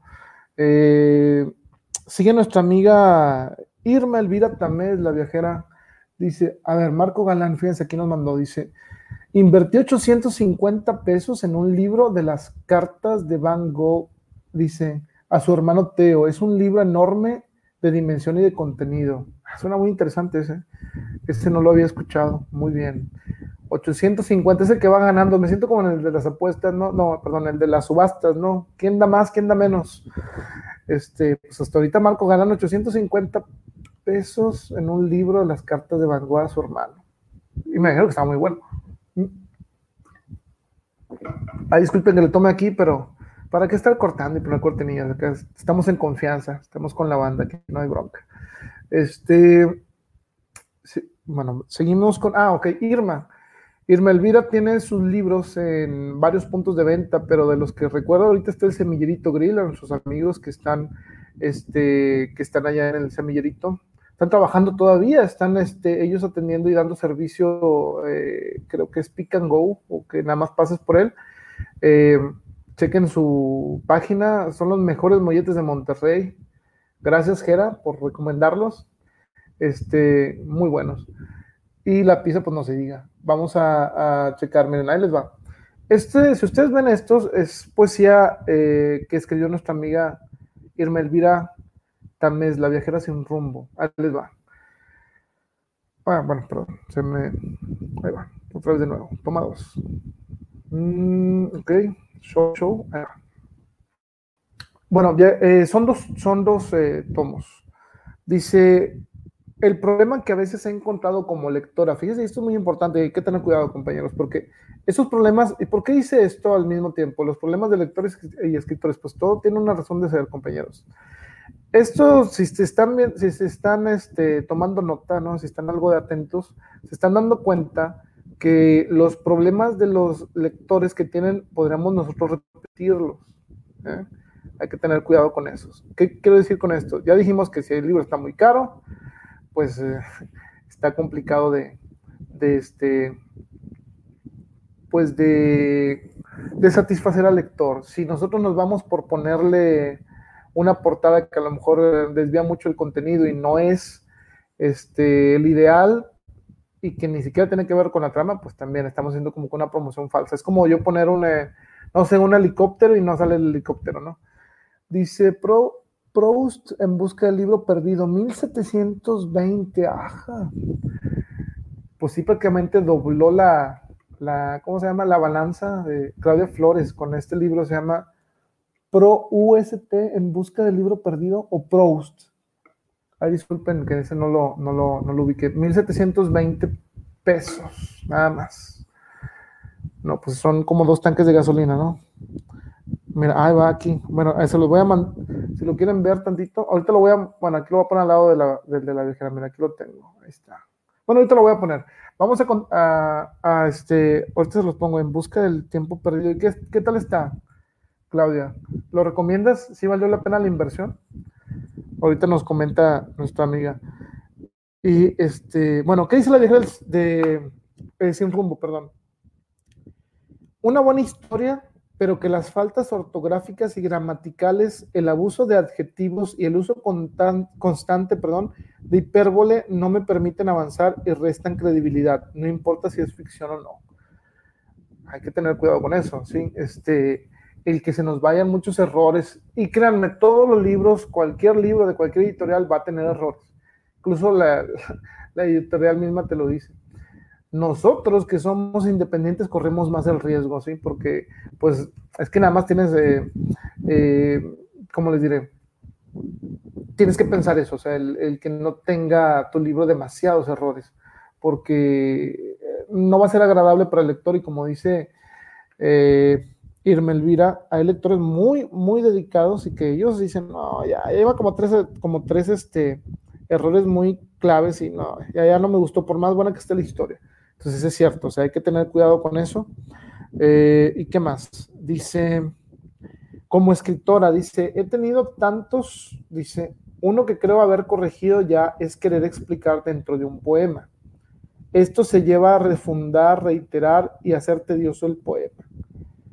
Entonces, este, pues está, está bien, este, bien, bien explicado eso, ¿no? El, eh, de Irma, Sí, o sea, mm, las maneras de escribir a veces te dan, te llevan a la experiencia de decir, bueno, esto lo escribí y siento que ya estoy redondando, siento que ya estoy explicando de más, siento que le estoy quitando la esencia que yo pensé que le estaba poniendo y ya lo ves y dices, pero afortunadamente nos dice que ya es menos o quizá lo está erradicando de, su, de su estilo, ¿no? Entonces, cuidar ese detalle, muy bien. Y eh, ahora sí, dice, aquí les voy a mostrar esto que nos mandó. Sí, el, te digo que sí valió la pena, por ejemplo. Y les voy a poner esto con comida, ahorita que eh, si no tienen hambre a lo mejor les da. Yo siempre eh, digo, la comida no está cara si vale la pena. o sea, el, vas de repente a unas hamburguesas, ¿no? Que te dan, eh, no sé, 200, 180 pesos una hamburguesa y tú dices, pues no está tan buena como las de la esquina que cuestan 40 pesos, ¿no? Entonces, este, Digo, y hay unas cosas que las dan arriba de 300 pesos y dices, yo puedo, yo puedo los pago dos veces, ¿no? Porque está muy bueno. Entonces, mi, mi pregunta a Claudia es de que si valió la pena el, el, el libro, el costo-beneficio, digamos. Este, ¿Te gustó así como para... Digo, eh, la verdad yo no, no este, mira, aquí les voy a poner lo que me mandó, aquí está, pros, a ver si se alcanza a ver. Ahí lo ven, ahí disculpen que este, me, va. Ahí va. Es que como no me veo, no veo, ahí, bueno. es el que, el que costó el libro de 1700. Fíjense. Dice un amigo que si no le, que si no lo, no lo puedo poner. Dije a las 10. Ah, bueno, dice que, que si no le vendes una copia, pero de esas de que en la papelería, así que no. No, no, aquí no, no apoyamos a la piratería, compañero. Pero bueno, este, ahorita nos contesta. Entonces, sí, esto que dice nuestro, nuestra amiga este, eh, Irma Elvira, pues es cierto. O sea, ¿Cómo apoyamos a Irma Elvira? Pues yendo a sus redes. Eh, Irma Elvira eh, es muy, aparte de escribir, tiene otras facetas muy interesantes como el teatro.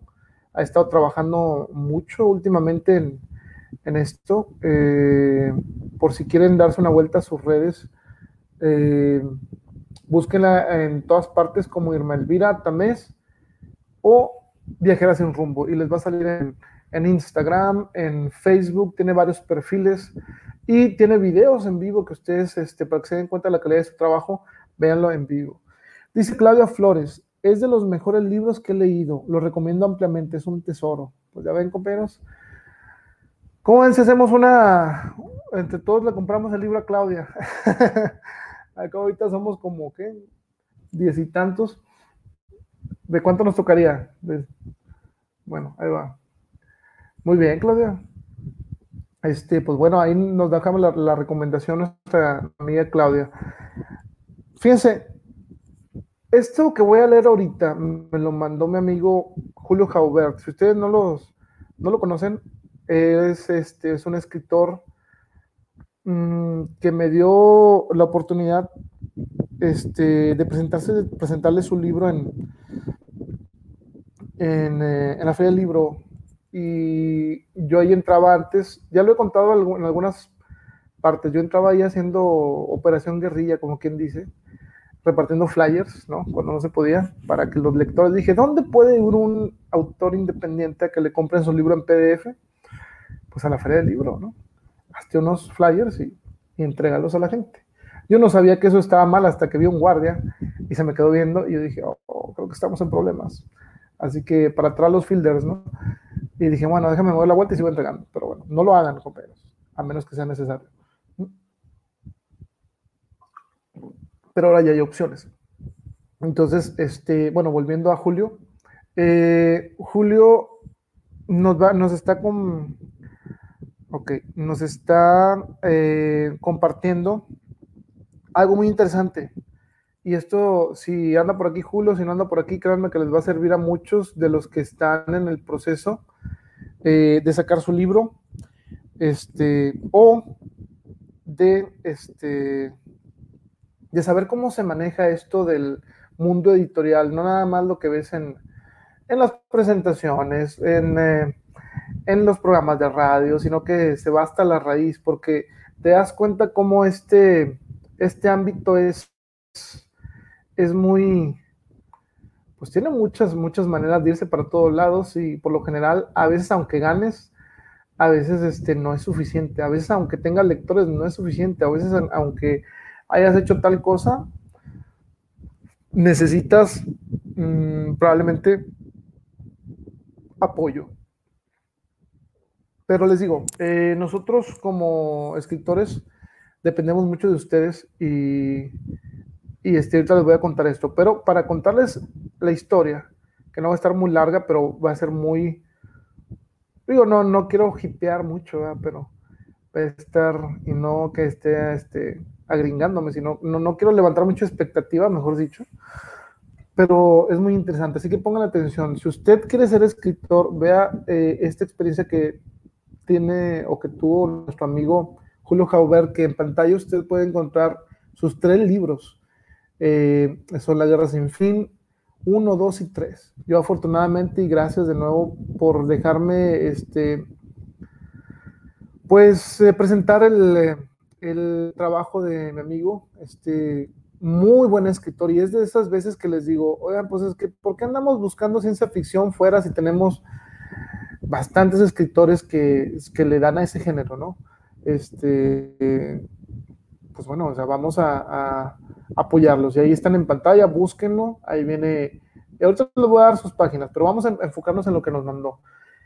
Dice, es palabras de Julio Jauber, dice, como a muchos nos ha sucedido, durante años traje una idea en mi mente que deseaba externar, pero debido a una falta de decisión seguía guardada, rondando por ahí, donde permaneció por muchos años. De vez en cuando, por alguna circunstancia, asomaba deseando salir, pero la realidad la obligaba a volver al oscuro rincón donde continuaba aguardando con paciencia. Tarde o temprano me convencí que el día perfecto jamás llegaría y que todo era cuestión de darle su lugar al deseo de escribir. De esta manera me fijé una cuota de escritura de varias horas a la semana. Durante los aproximadamente nueve meses que tardó en nacer y formarse mi primer libro, La Guerra Sin Fin, que es el primerito de la izquierda. La novela nació con buena estrella, pues envié el escrito a una editorial, para no meternos en broncas, pero bueno, una editorial, y tuve éxito al primer intento, pues les pareció buena, buena idea, y me ofrecieron coeditar la obra, ¿sí? Dice, coeditar la obra. Es decir, irnos mitad y mitad con los gastos. Así funciona. No le ofrecen a uno publicación gratuita y promoción internacional mientras uno se dedica solo a firmar autógrafos. Esa idea cruzó solo unos segundos por mi mente. La verdad, me pareció un enorme triunfo que alguien tomara en cuenta mi idea. Mientras lo pensaba, días después, un buen amigo me dio el consejo más lógico y centrado que podrían darme. Si hay una editorial que está dispuesta a invertir su dinero, cualquier cantidad, es en un escritor desconocido, ¿por qué tú no? ¿Por qué no eres capaz de apostarte, de apostarle a ti mismo, no? De apostarte a ti mismo, perdón. Un año después de lo que vivió mi amigo, dice, eh, estaba en la feria del libro con mi primer libro editado, o sea, La Guerra Sin Fin. La presentación fue un éxito total pero también me dio una idea de cómo era el mundo editorial. De las 10 salas que se ocuparon aquel día, la mía fue la más llena, a reventar. Es cierto, ¿eh, compañeros, yo estuve ahí. Bueno, dice, a reventar. A pesar de que se juntaron dos salas para que asistiera el público, unos espectadores estaban parados y otros sentados en el suelo. Ahí hablé junto con Arturo Hernández sobre mi vida y la novela en sí. Durante la exposición, al fondo, un hombre con el vestuario típico de un fotógrafo de prensa entró, tomó unas fotos y salió. Bien, pensé, saldré en el periódico. Y es que en las otras presentaciones la, asistencia en promedio había sido muy baja, extremadamente baja.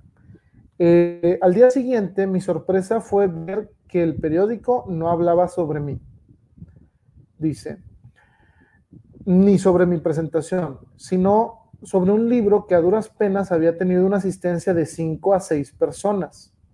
Ese fue mi primer aprendizaje relacionado con la dura competencia.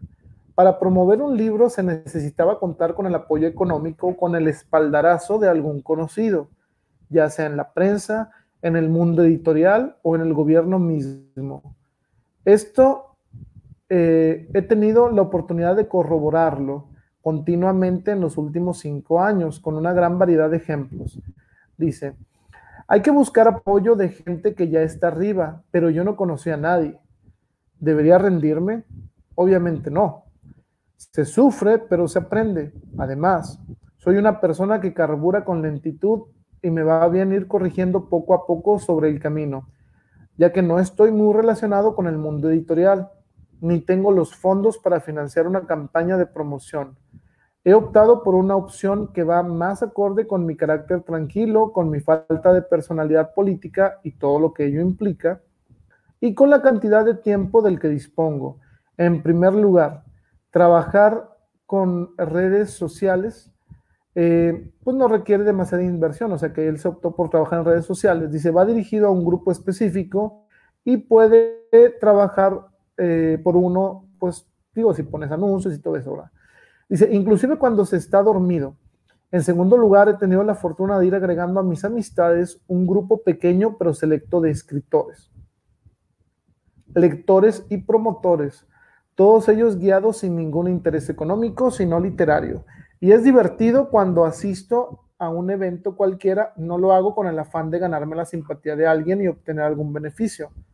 En realidad, lo disfruto y espero el momento de asistir a una presentación, charla, lectura o actividad de este tipo. Dice, esto rinde frutos con lentitud, pero de un gran valor. Me han sorprendido círculos de lectura, lectores anónimos y hasta vendedores en librerías que me reconocen, todo gracias a la promoción de boca en boca y el gusto auténtico por el arte. Cada vez más se acerca el momento en que podré dedicarle una mayor cantidad de mi tiempo a estas actividades. Soy paciente y dice, ok, soy paciente y eso es lo que podría sugerir a cualquier escritor. Paciencia, que tenga paciencia y espere su momento, pero sobre todo que disfrute lo que hace porque el camino es difícil y es más difícil solo o mal acompañado a leer, a escribir en especial, con buena compañía, porque a mi forma de ver el mundo literario y editorial no hay una meta, el camino en sí es la meta. Bueno, pues como, como bien dice Julio, esto es la experiencia de él y como les digo, aquí nos vamos enterando de muchas cosas. Eh, llenar una sala en la feria del libro. Ustedes imagínense lo que pasó eso. Yo estuve ahí y créanme que eh, hizo bien invitarme amigo Julio a su, a su presentación y la, sala estaba completamente llena. Eh, hicimos una muy buena presentación, no yo, lo que contó Julio. Y créanme que este, eh, debe de existir por ahí un video, quizá lo, saquemos pronto, por ahí se lo pasé, no sé si lo subió completo, y si no, pues veremos a ver qué, qué hacemos, pero completa, la, como bien narra Julio en su experiencia, estaba eh, gente parada, gente de pie, eh, perdón, gente en el suelo, y no salió un solo artículo del, de la presentación. Eso fue el 2015, si no mal recuerdo, o 16. Bueno, ay, disculpen, ya saben lo de mi memoria, así que, ay, disculpen. Entonces, este, eso, eso pasó y, y, te das cuenta que aún llenando todo, aún vendiendo tus libros, no vas a salir en el periódico eh, si no tienes ese contacto en el periódico. Es más fácil que salgas en un periódico fuera de la localidad que salir en un periódico de aquí. Y eso eh, lo voy a conectar con lo que mencionamos la, la semana, bueno, hace una emisión, la emisión cero, digamos. Si hasta las librerías de otras partes te reciben mejor que las de aquí, que algunas de las de aquí, quiero aclarar, pues imagínense, cuando haces una presentación no te dan ni una nota en el periódico, aunque haya sido un éxito. Entonces es cierto, o sea, a nosotros nos queda que ustedes compartan, por eso yo le digo, compartan esto. Eh, si ustedes comparten ahorita en este momento la transmisión, pues van a ayudarnos a todos los que eh, amablemente me han mandado sus experiencias para que entren la gente a sus páginas, para que los conozca, porque créanme, son buenos. Uno no vende un libro o uno no anda acá, este... Y miren, aquí tengo un, este, Jaime Luna, dice, muy buena escritora, mis alumnos les encantaron, encantaron los relatos. Por cierto, profesor, subimos los videos en los relatos de la trilogía La Guerra Sin Fin en un álbum, se los enviaré, saludos. Muy bien, Jaime Luna, este, para que sigan en contacto con mi amigo este, Julio Jauber o J.A. Jauber, escritor, pueden buscarlo en Twitter como J.A. Jaubert, así como se escucha, J-A-U-B-E-R-T. Este, y en Facebook también como J.A. Jaubert, así lo encuentran. Y créanme, es una de las mejores trilogías que, he leído de, este, de un escritor de aquí. Y hay poquitas, ¿eh? no, hay, no hay bastantes. Este, entonces, bueno, pues una 43, ¿nos vamos a despedir ya o no? No, un ratito más. Pues nos quedan, sí, nos queda todavía un poquito de material, Vamos a continuar con, eh, no sé si ustedes la conozcan, eh, por aquí hay algunos videos también de ella, es Rosy Almaraz. Rosy Almaraz este, nos comenta cuáles son sus, sus problemas como lectora de Rosy Almaraz. Rosy Almaraz, como ustedes la, la, conocerán, es una intérprete poética que ha estado trabajando con ella, colaborando en lo de historias compartidas y nos va a decir exactamente qué es lo que ha pasado ella. Dice, como lectora me he topado con aspectos como eh, palabras que no he visto dentro de mi vocabulario y está bien, me ayudan a conocer una palabra más, dice. Falta de fluidez en el texto, y vaya, viene de una intérprete poética, así que este, sí es, es este, calidad comprobada. Dice, leer varias veces para entender el autor, para entender al autor. Cuando uno escribe así como que muy, no sé, muy eh, adornándose de más con palabras y la verdad, digo, una cosa es meter una, dos, tres palabras que sean muy, eh, sí, por hacer la palabra rimbombante, ¿no? este, o domingueras, ahorita que, bueno, ya se nos acabó el domingo desde hace como tres minutos, pero sí, o sea, hay unas palabras que son de más, pero pues bueno, cada quien su estilo, ¿no? Pero es cierto, a los lectores sí a veces entorpece eso, la fluidez y la lectura. Y como escritora dice, tengo ideas en mi mente y si no las escribo a la brevedad, se me pierden y pocas veces vuelven. No saber si lo que estoy escribiendo les va a gustar a los demás. No poder expresar lo que quiero por temor a ofender a alguien Dice, quisiera escribir mucho y de todo, pero necesito inspiración para ello. Y si no la tengo, no la quiero forzar, porque nota en el texto y en mi inconformidad por escribir en un tiempo que no era el correcto. Sí, forzar escribir eh, un texto, cualquier tipo que sea, puede ser poema, puede ser una historia, es lo peor que uno como escritor puede hacer. No puedes tú entregar un trabajo de calidad si estás obligándote a ti mismo a terminar un, un este, algo que no, simplemente no es, no es, eh, ni siquiera quieres, este, lo estás haciendo como un trabajo y cuando haces un trabajo, algo que es creativo, no va a funcionar. Porque tu corazón no va a estar ahí, porque tus ganas no van a estar ahí y va a ser más que nada terminar un compromiso. Eh, y eso pues es muy, muy triste, ¿no? Para, para las personas que están eh, eh, terminando y trabajando esos textos, el hacerlo por compromiso, pues no, no, no nos sirve de nada, no nos sirve realmente de nada. Así que si usted tiene una historia, un poema y quiere forzar el, el material y terminarlo nada más por terminarlo, no va a suceder de la misma manera que cuando lo haces porque ya lo traes. Y, hay que ser tempista en esto de la escritura. Es, es preferible tardarnos bastante tiempo a no, eh, cómo le diré, a no, este,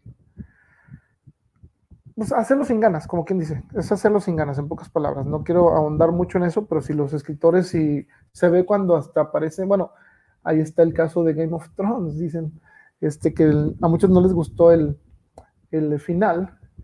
Eh, bueno, una fan de Game of Thrones me dijo que ese final no lo había escrito el autor, no sé, no sé si sea cierto, yo nada más vi, vi el final que se acaba en que nada, no les voy a espolear eso.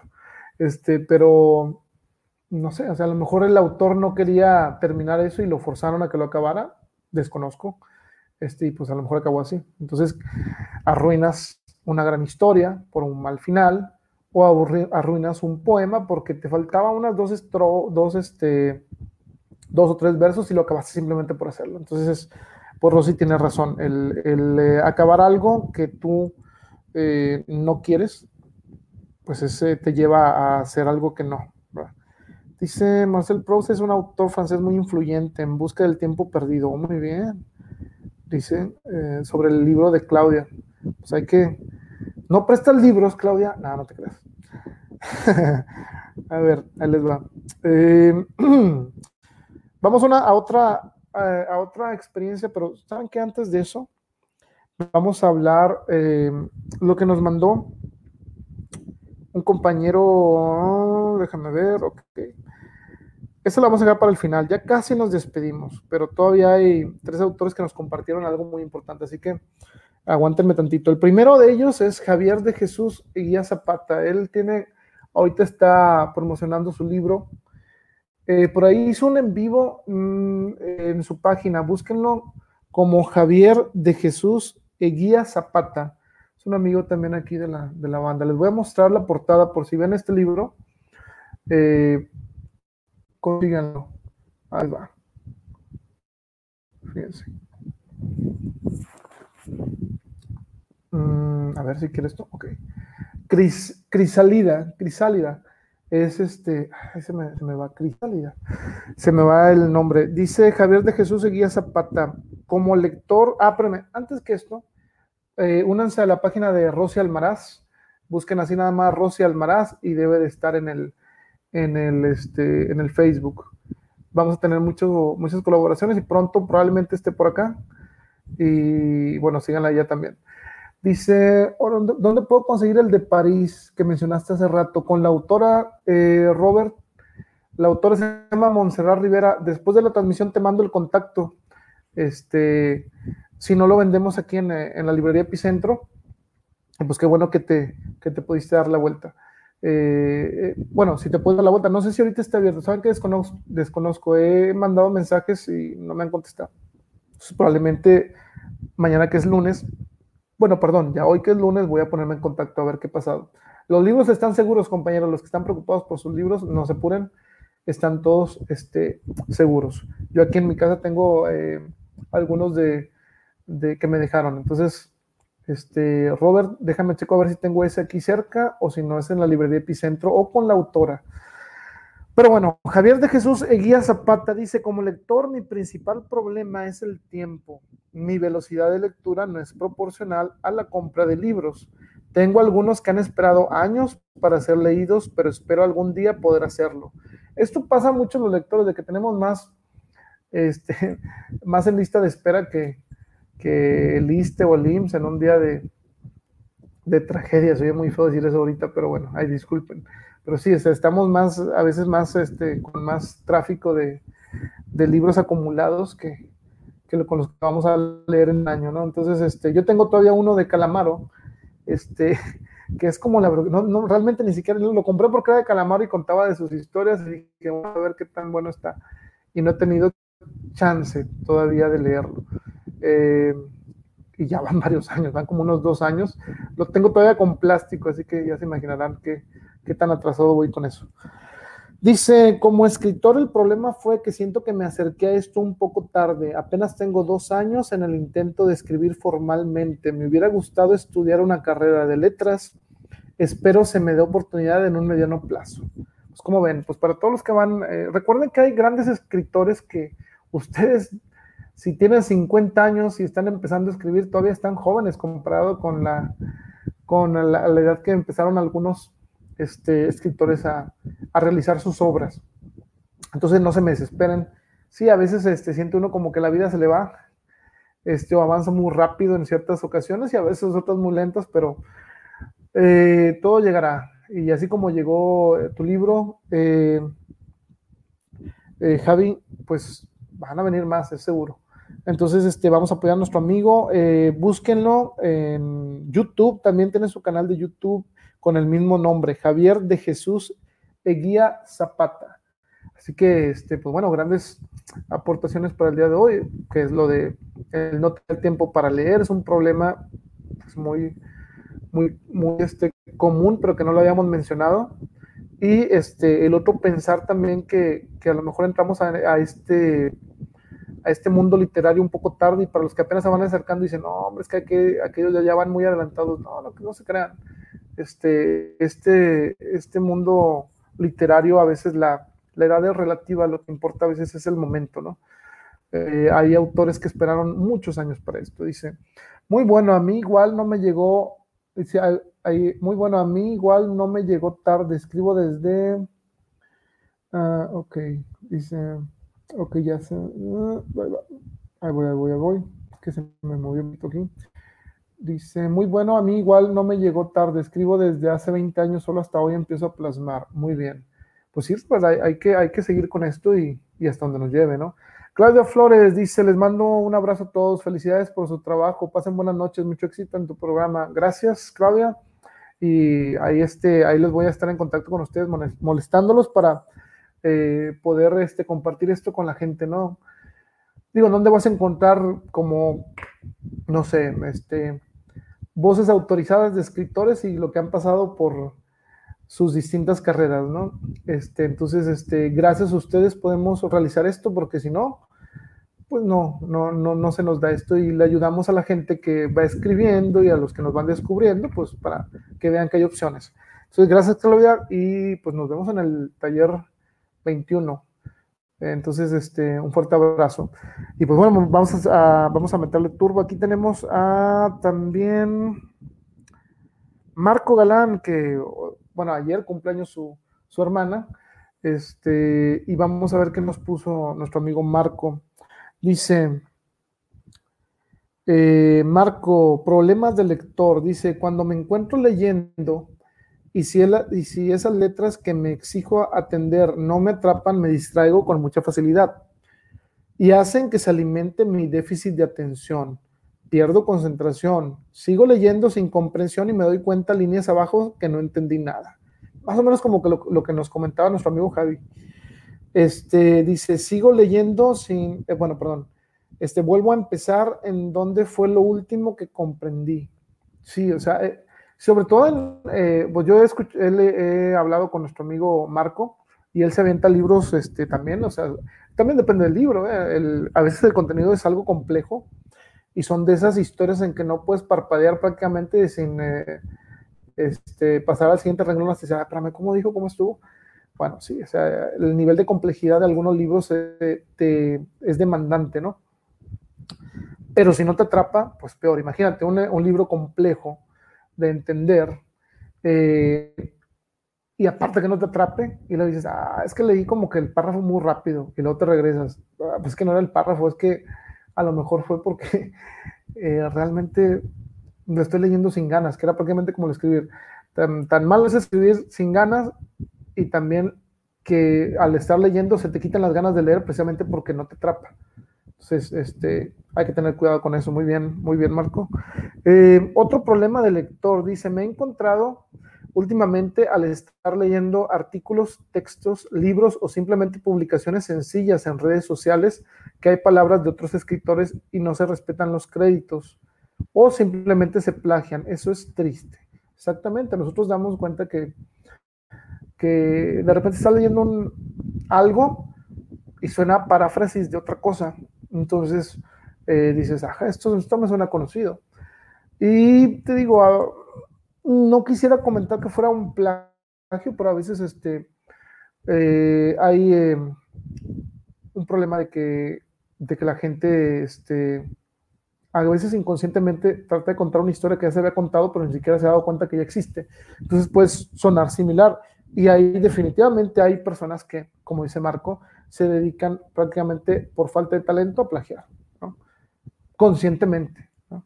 Porque una cosa es que digas, ah, bueno, pues es que me, me aventé un párrafo porque esto era lo que sentía, pero nada más pónganse a pensar, la probabilidad de que tú escribas algo como autor o como poeta, entre los millones de escritores que existen, como, como es este, cómo es eso, ¿no? Eh, nos vamos a, a, decir, pues bueno, quién sabe, a lo mejor ni lo conocía. Y pues sí, lo lees y obviamente es muy, muy similar a algo que ya existía. Entonces este, hay que tener cuidado eh, con eso. Saludos, Minelli Pedraza, que nos deja ahorita. Gracias. Este, esperemos que mañana te des la vuelta y acabes de este, vernos, porque, pues bueno, prácticamente ya nos queda una participación más. Eh, gracias por tus palabras y pues nos vemos el próximo domingo. Eh, todavía no acabamos ahorita, pero para los que ya se nos están yendo, porque pues ya la verdad, digo, ¿qué culpa tienen ustedes? Son las 12.15, ¿verdad? Este, gracias por acompañarnos. Nos estaremos seguramente viendo el próximo domingo. Eh, espero que se mantengan a salvo, ¿sí? No es por exagerar, pero bueno, hay dos, hay dos opciones ahorita en este momento. O exagerar o cuidarse. Eh, perdón, ya la regué. Son dos, tres, este, dos opciones o aparentar que no pasa nada y no cuidarse, o exagerar un poco quizá y cuidarse de más. Nada más piensen con cuál pierdes. Si tú exageras, y te cuidas, no te va a pasar nada. Pero si dices no pasa nada, probablemente te pueda pasar. Entonces hay que, hay que estar cuidado, con, con, cuidado. Dice Robert, tú échale, estamos en cuarentena. Pues sí, ¿verdad? Aquí están a gusto. No quieren una pausa comercial y retornamos. No, no se crean. Este, vamos a ver, pues sí, todavía hay bastantita gente. Digo, esto es un esfuerzo. Este, y saludos también a Javi, gracias por escucharnos, gracias por tus aportaciones.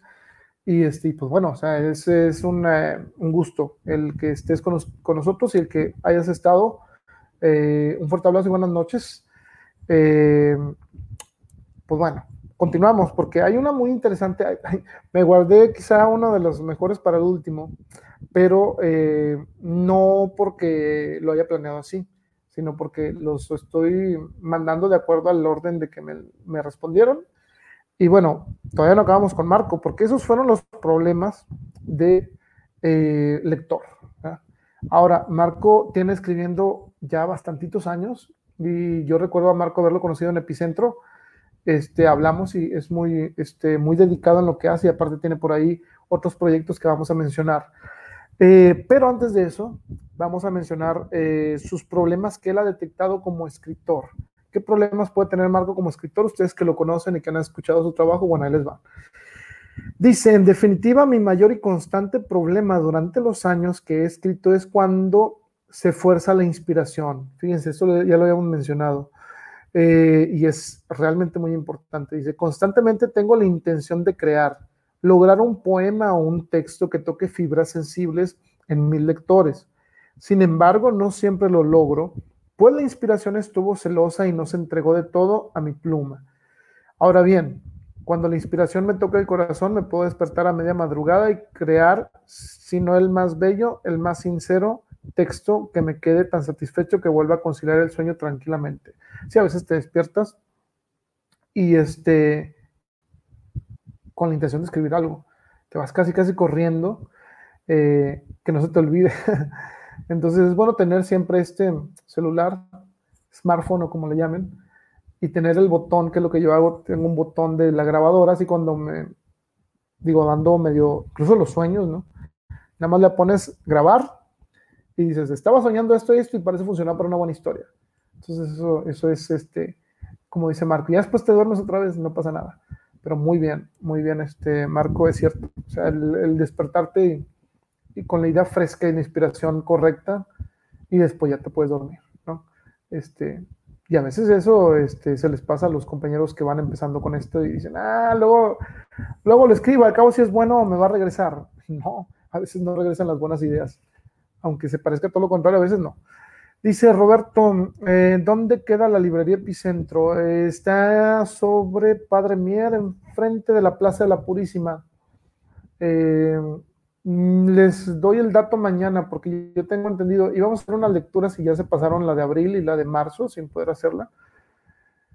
Este, y pues sí, este, se han tenido que cancelar por toda esta, toda esta situación.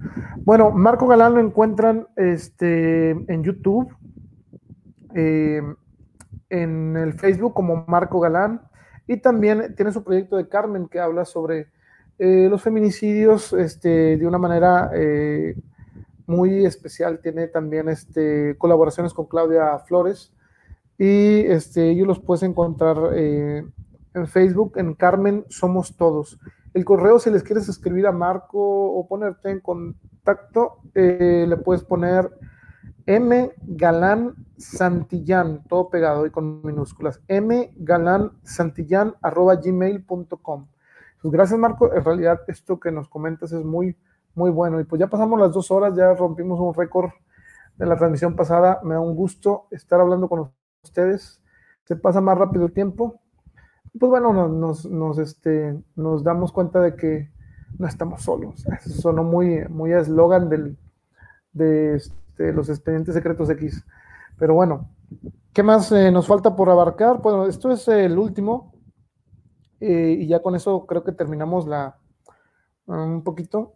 Eh, pero va a estar un poquito largo. Dice Claudia Flores y yo los invitamos a la transmisión en vivo de Carmen el próximo sábado a las 8. Muy bien, no, hay que, hay que este, sintonizar ahí en, dice, en la transmisión en vivo de Carmen para que se den un gustazo verlos ahí en, vivo. Marco, si puedes, este, no es mucha molestia, eh, al ratito, cuando se acabe la transmisión o si tienes ahí una manera de hacerlo, eh, pega el enlace en donde van a estar eh, transmitiendo, ¿no? O sea, ah, miren, fíjense aquí, vamos a ver si es cierto, si funciona esto. Es que créanme que apenas lo voy entendiendo esto, vamos a ver si es cierto. Ah, les va, les debe aparecer. Esta no me la sabía. Bueno, pero el chiste es, Marco, eh, pon tu, tu enlace donde, podamos, donde vamos a poder ver Carmen para que esto quede en la transmisión y al momento que nuestros amigos que no, que nos estén viendo a otro día o durante la semana, pudieran estar yendo a ver esto, pues eh, entraran directo, ¿no? Dice, sí, ok, bueno, eso sería una, sería una buena idea. Mm, ok. Bueno, ahorita Marco a ver si nos hace el favor de poder poner eh, su, eh, sus páginas. bueno, la página donde van a transmitir este, esto de Carmen. Si no lo han visto, es muy recomendable que lo vean. Entonces, este, bueno, ahí quedó. Muy bien, Marco. Cualquier otra cosa, ahorita me, comentas. Eh, y si no, ahorita tengo pensado poner en cada minuto la, participación donde leo eh, los comentarios de, los compañeros para que si ustedes lo quieren mostrar en, sus redes o ya tenga la gente este, bien ubicados en qué minuto estuvieron. Entonces, este, pues si no, no, no tienen nada que agradecer a nadie de los que colaboró acá, al contrario, yo estoy muy agradecido con ustedes, porque gracias a sus experiencias, pues vamos a crecer todos, ¿no? Y los lectores que nos siguen acá, pues también se han, entran en ese mundo que, que nosotros estamos ahorita, este, pues sumergiéndonos, ¿no? Brisa Ramírez, este, ¿quién es Brisa Ramírez? Brisa Ramírez este, es una amiga que ha batallado con sus libros, eh, como todos nosotros, en, muchas cosas, pero la satisfacción de ver esto realizado también nos da una, una digamos, esperanza o un ejemplo de que pues todo viene, viene a, desembocar en, un, eh, en un libro muy bien hecho. Este, y fíjense, les va. Esta portada que están viendo ustedes, por si no lo sabían, Luisa Ramírez acaba de sacar un libro que se llama Retazos. Yo estuve viendo, tuve la, la... Ah, mira, ahí está. Claudia Flores ya puso el enlace. Ahí es donde tienen que ver el, el, este, el sábado próximo a las 8. Este, dice que, en el, que entren a ese enlace y ahí hay unas indicaciones para entrar. Muy bien, Claudia, muchas gracias. Este, hay seguramente muchos compañeros este, que les interese ver eh, lo de Carmen y yo se lo recomiendo. Pueden verlo el sábado a las 8, según me dijo Marco. Bueno, Brisa nos cuenta, ahorita nos va, esta es quizá es la última aportación de los compañeros que estuvieron a, eh, participando el día de hoy. Gracias de, una, de nuevo. Y vamos a hablar un poco de, Brisa. Síganle en su página, eh, si anda por aquí Brisa, le, este, le pido que me ponga allí su enlace. Y si lo veo en repetición, pues bueno, pónmelo ahí más o menos este minuto para que lo pueda checar la gente ahorita, como que ya lo mencionamos al último, eh, para que quede ahí en la transmisión. Bueno, eh, Brisa nos manda una ex, algo que nos puede, nos puede este, servir a todos, fíjense. dice Brisa, ¿Qué problema he tenido como lectora? Dice, la falta de dinero para comprar un libro y la falta de tiempo para terminar de leerlo. Pues prácticamente esto lo hemos pasado todos, lo hemos sufrido todos y, pues sí, este, dice, dos factores que me impiden ser una lectora constante, pues son esos, ¿no? Eh, pero estos no son problemas potenciales, pues soy apasionada de la lectura y siempre buscaré las formas para continuar. Muy bien, dice, eh, me gustaría entonces ir un poco más allá de mi situación personal con esta pregunta y cuestionaría, ¿por qué hay tan pocos lectores en nuestro país? Eso es cierto, les digo, en la transmisión pasada también preguntan cuando digo, me han hecho el, favor de, entrevistarme en España, en otros lugares, eh, preguntan eso, ¿por qué en nuestro país hay muy pocos lectores? Dice Brisa, la mayoría de nosotros pensamos que la gente no lee porque le da flojera hacerlo, pero esta sería una respuesta muy simplista. Dice, atribuir los motivos exclusivamente a la voluntad o a la falta de ella es una explicación poco profunda. Si bien es verdad que para ser un buen lector se necesita la iniciativa y las ansias de conocimiento, pero ¿qué es lo que inhibe este interés? Muy interesante esta ofensa. Si analizáramos y entendiéramos que esto va mucho más allá, encontraremos que las condiciones sociales, las limitaciones económicas, las circunstancias laborales y familiares y sobre todo el sistema educativo minimiza el desarrollo de más lectores. El problema de la lectura es un problema de educación, pues no estamos hechos de pura voluntad, lo que nos influye de pequeños en gran medida nos determina nuestra adultez. Desde temprana edad nos obligan a leer y eso hace que los niños aborrezcan esta práctica si no se les otorga un sentido de gozo y aventura. Hay maestros y padres que inclusive utilizan la lectura como castigo, cuando el verdadero aprendizaje está vinculado más al juego que a la disciplina. Si los padres y las instituciones educativas potencializaran el espíritu de descubrimiento a través de juegos durante la lectura y no solo aplicar el macheteo de textos, hoy tendríamos más adultos amantes de los libros. Pues sí, el, tomarlo como un castigo, el dejar eh, eso al alumno o a los pequeños, ¿no? Pues les va, les va a dar flojera leer, o sea, van a odiar leer porque ellos lo conocieron no como un gozo, sino como un, una, un castigo. Mira, esta brisa Beatriz, ok, muy bien, ahí pusiste tu, es facebook.com slash brisa Ramírez escritora. Así le encuentran en Facebook, pueden darle enlace en la página. Dice, ¿qué problema has tenido como escritora? Dice, si contesto, bueno, ahí va. Si contesto desde mi pasión por las letras y se aplicaría aquello de si amas lo que haces no es trabajo. Dice, solo estaría endulzando la respuesta, pero las dificultades existen. Eh, como escritor independientemente me he enfrentado a las limitaciones económicas para poder llevar mis libros a la imprenta, aunado al casi nulo apoyo por parte de las instituciones culturales y gubernamentales.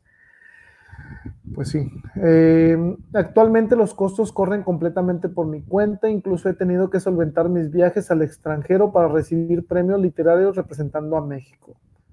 La parte de promocionar los libros ha sido una ardua tarea. La única herramienta a la mano que no representa un costo son las redes sociales y difícilmente se llega más allá del círculo de amistades. Expandir el público depende mucho del apoyo que nos otorga el compañero al compartir las publicaciones, pero sucede muy poco. Aún así, no tengo, eh, bueno, aún así no todo es tan negativo.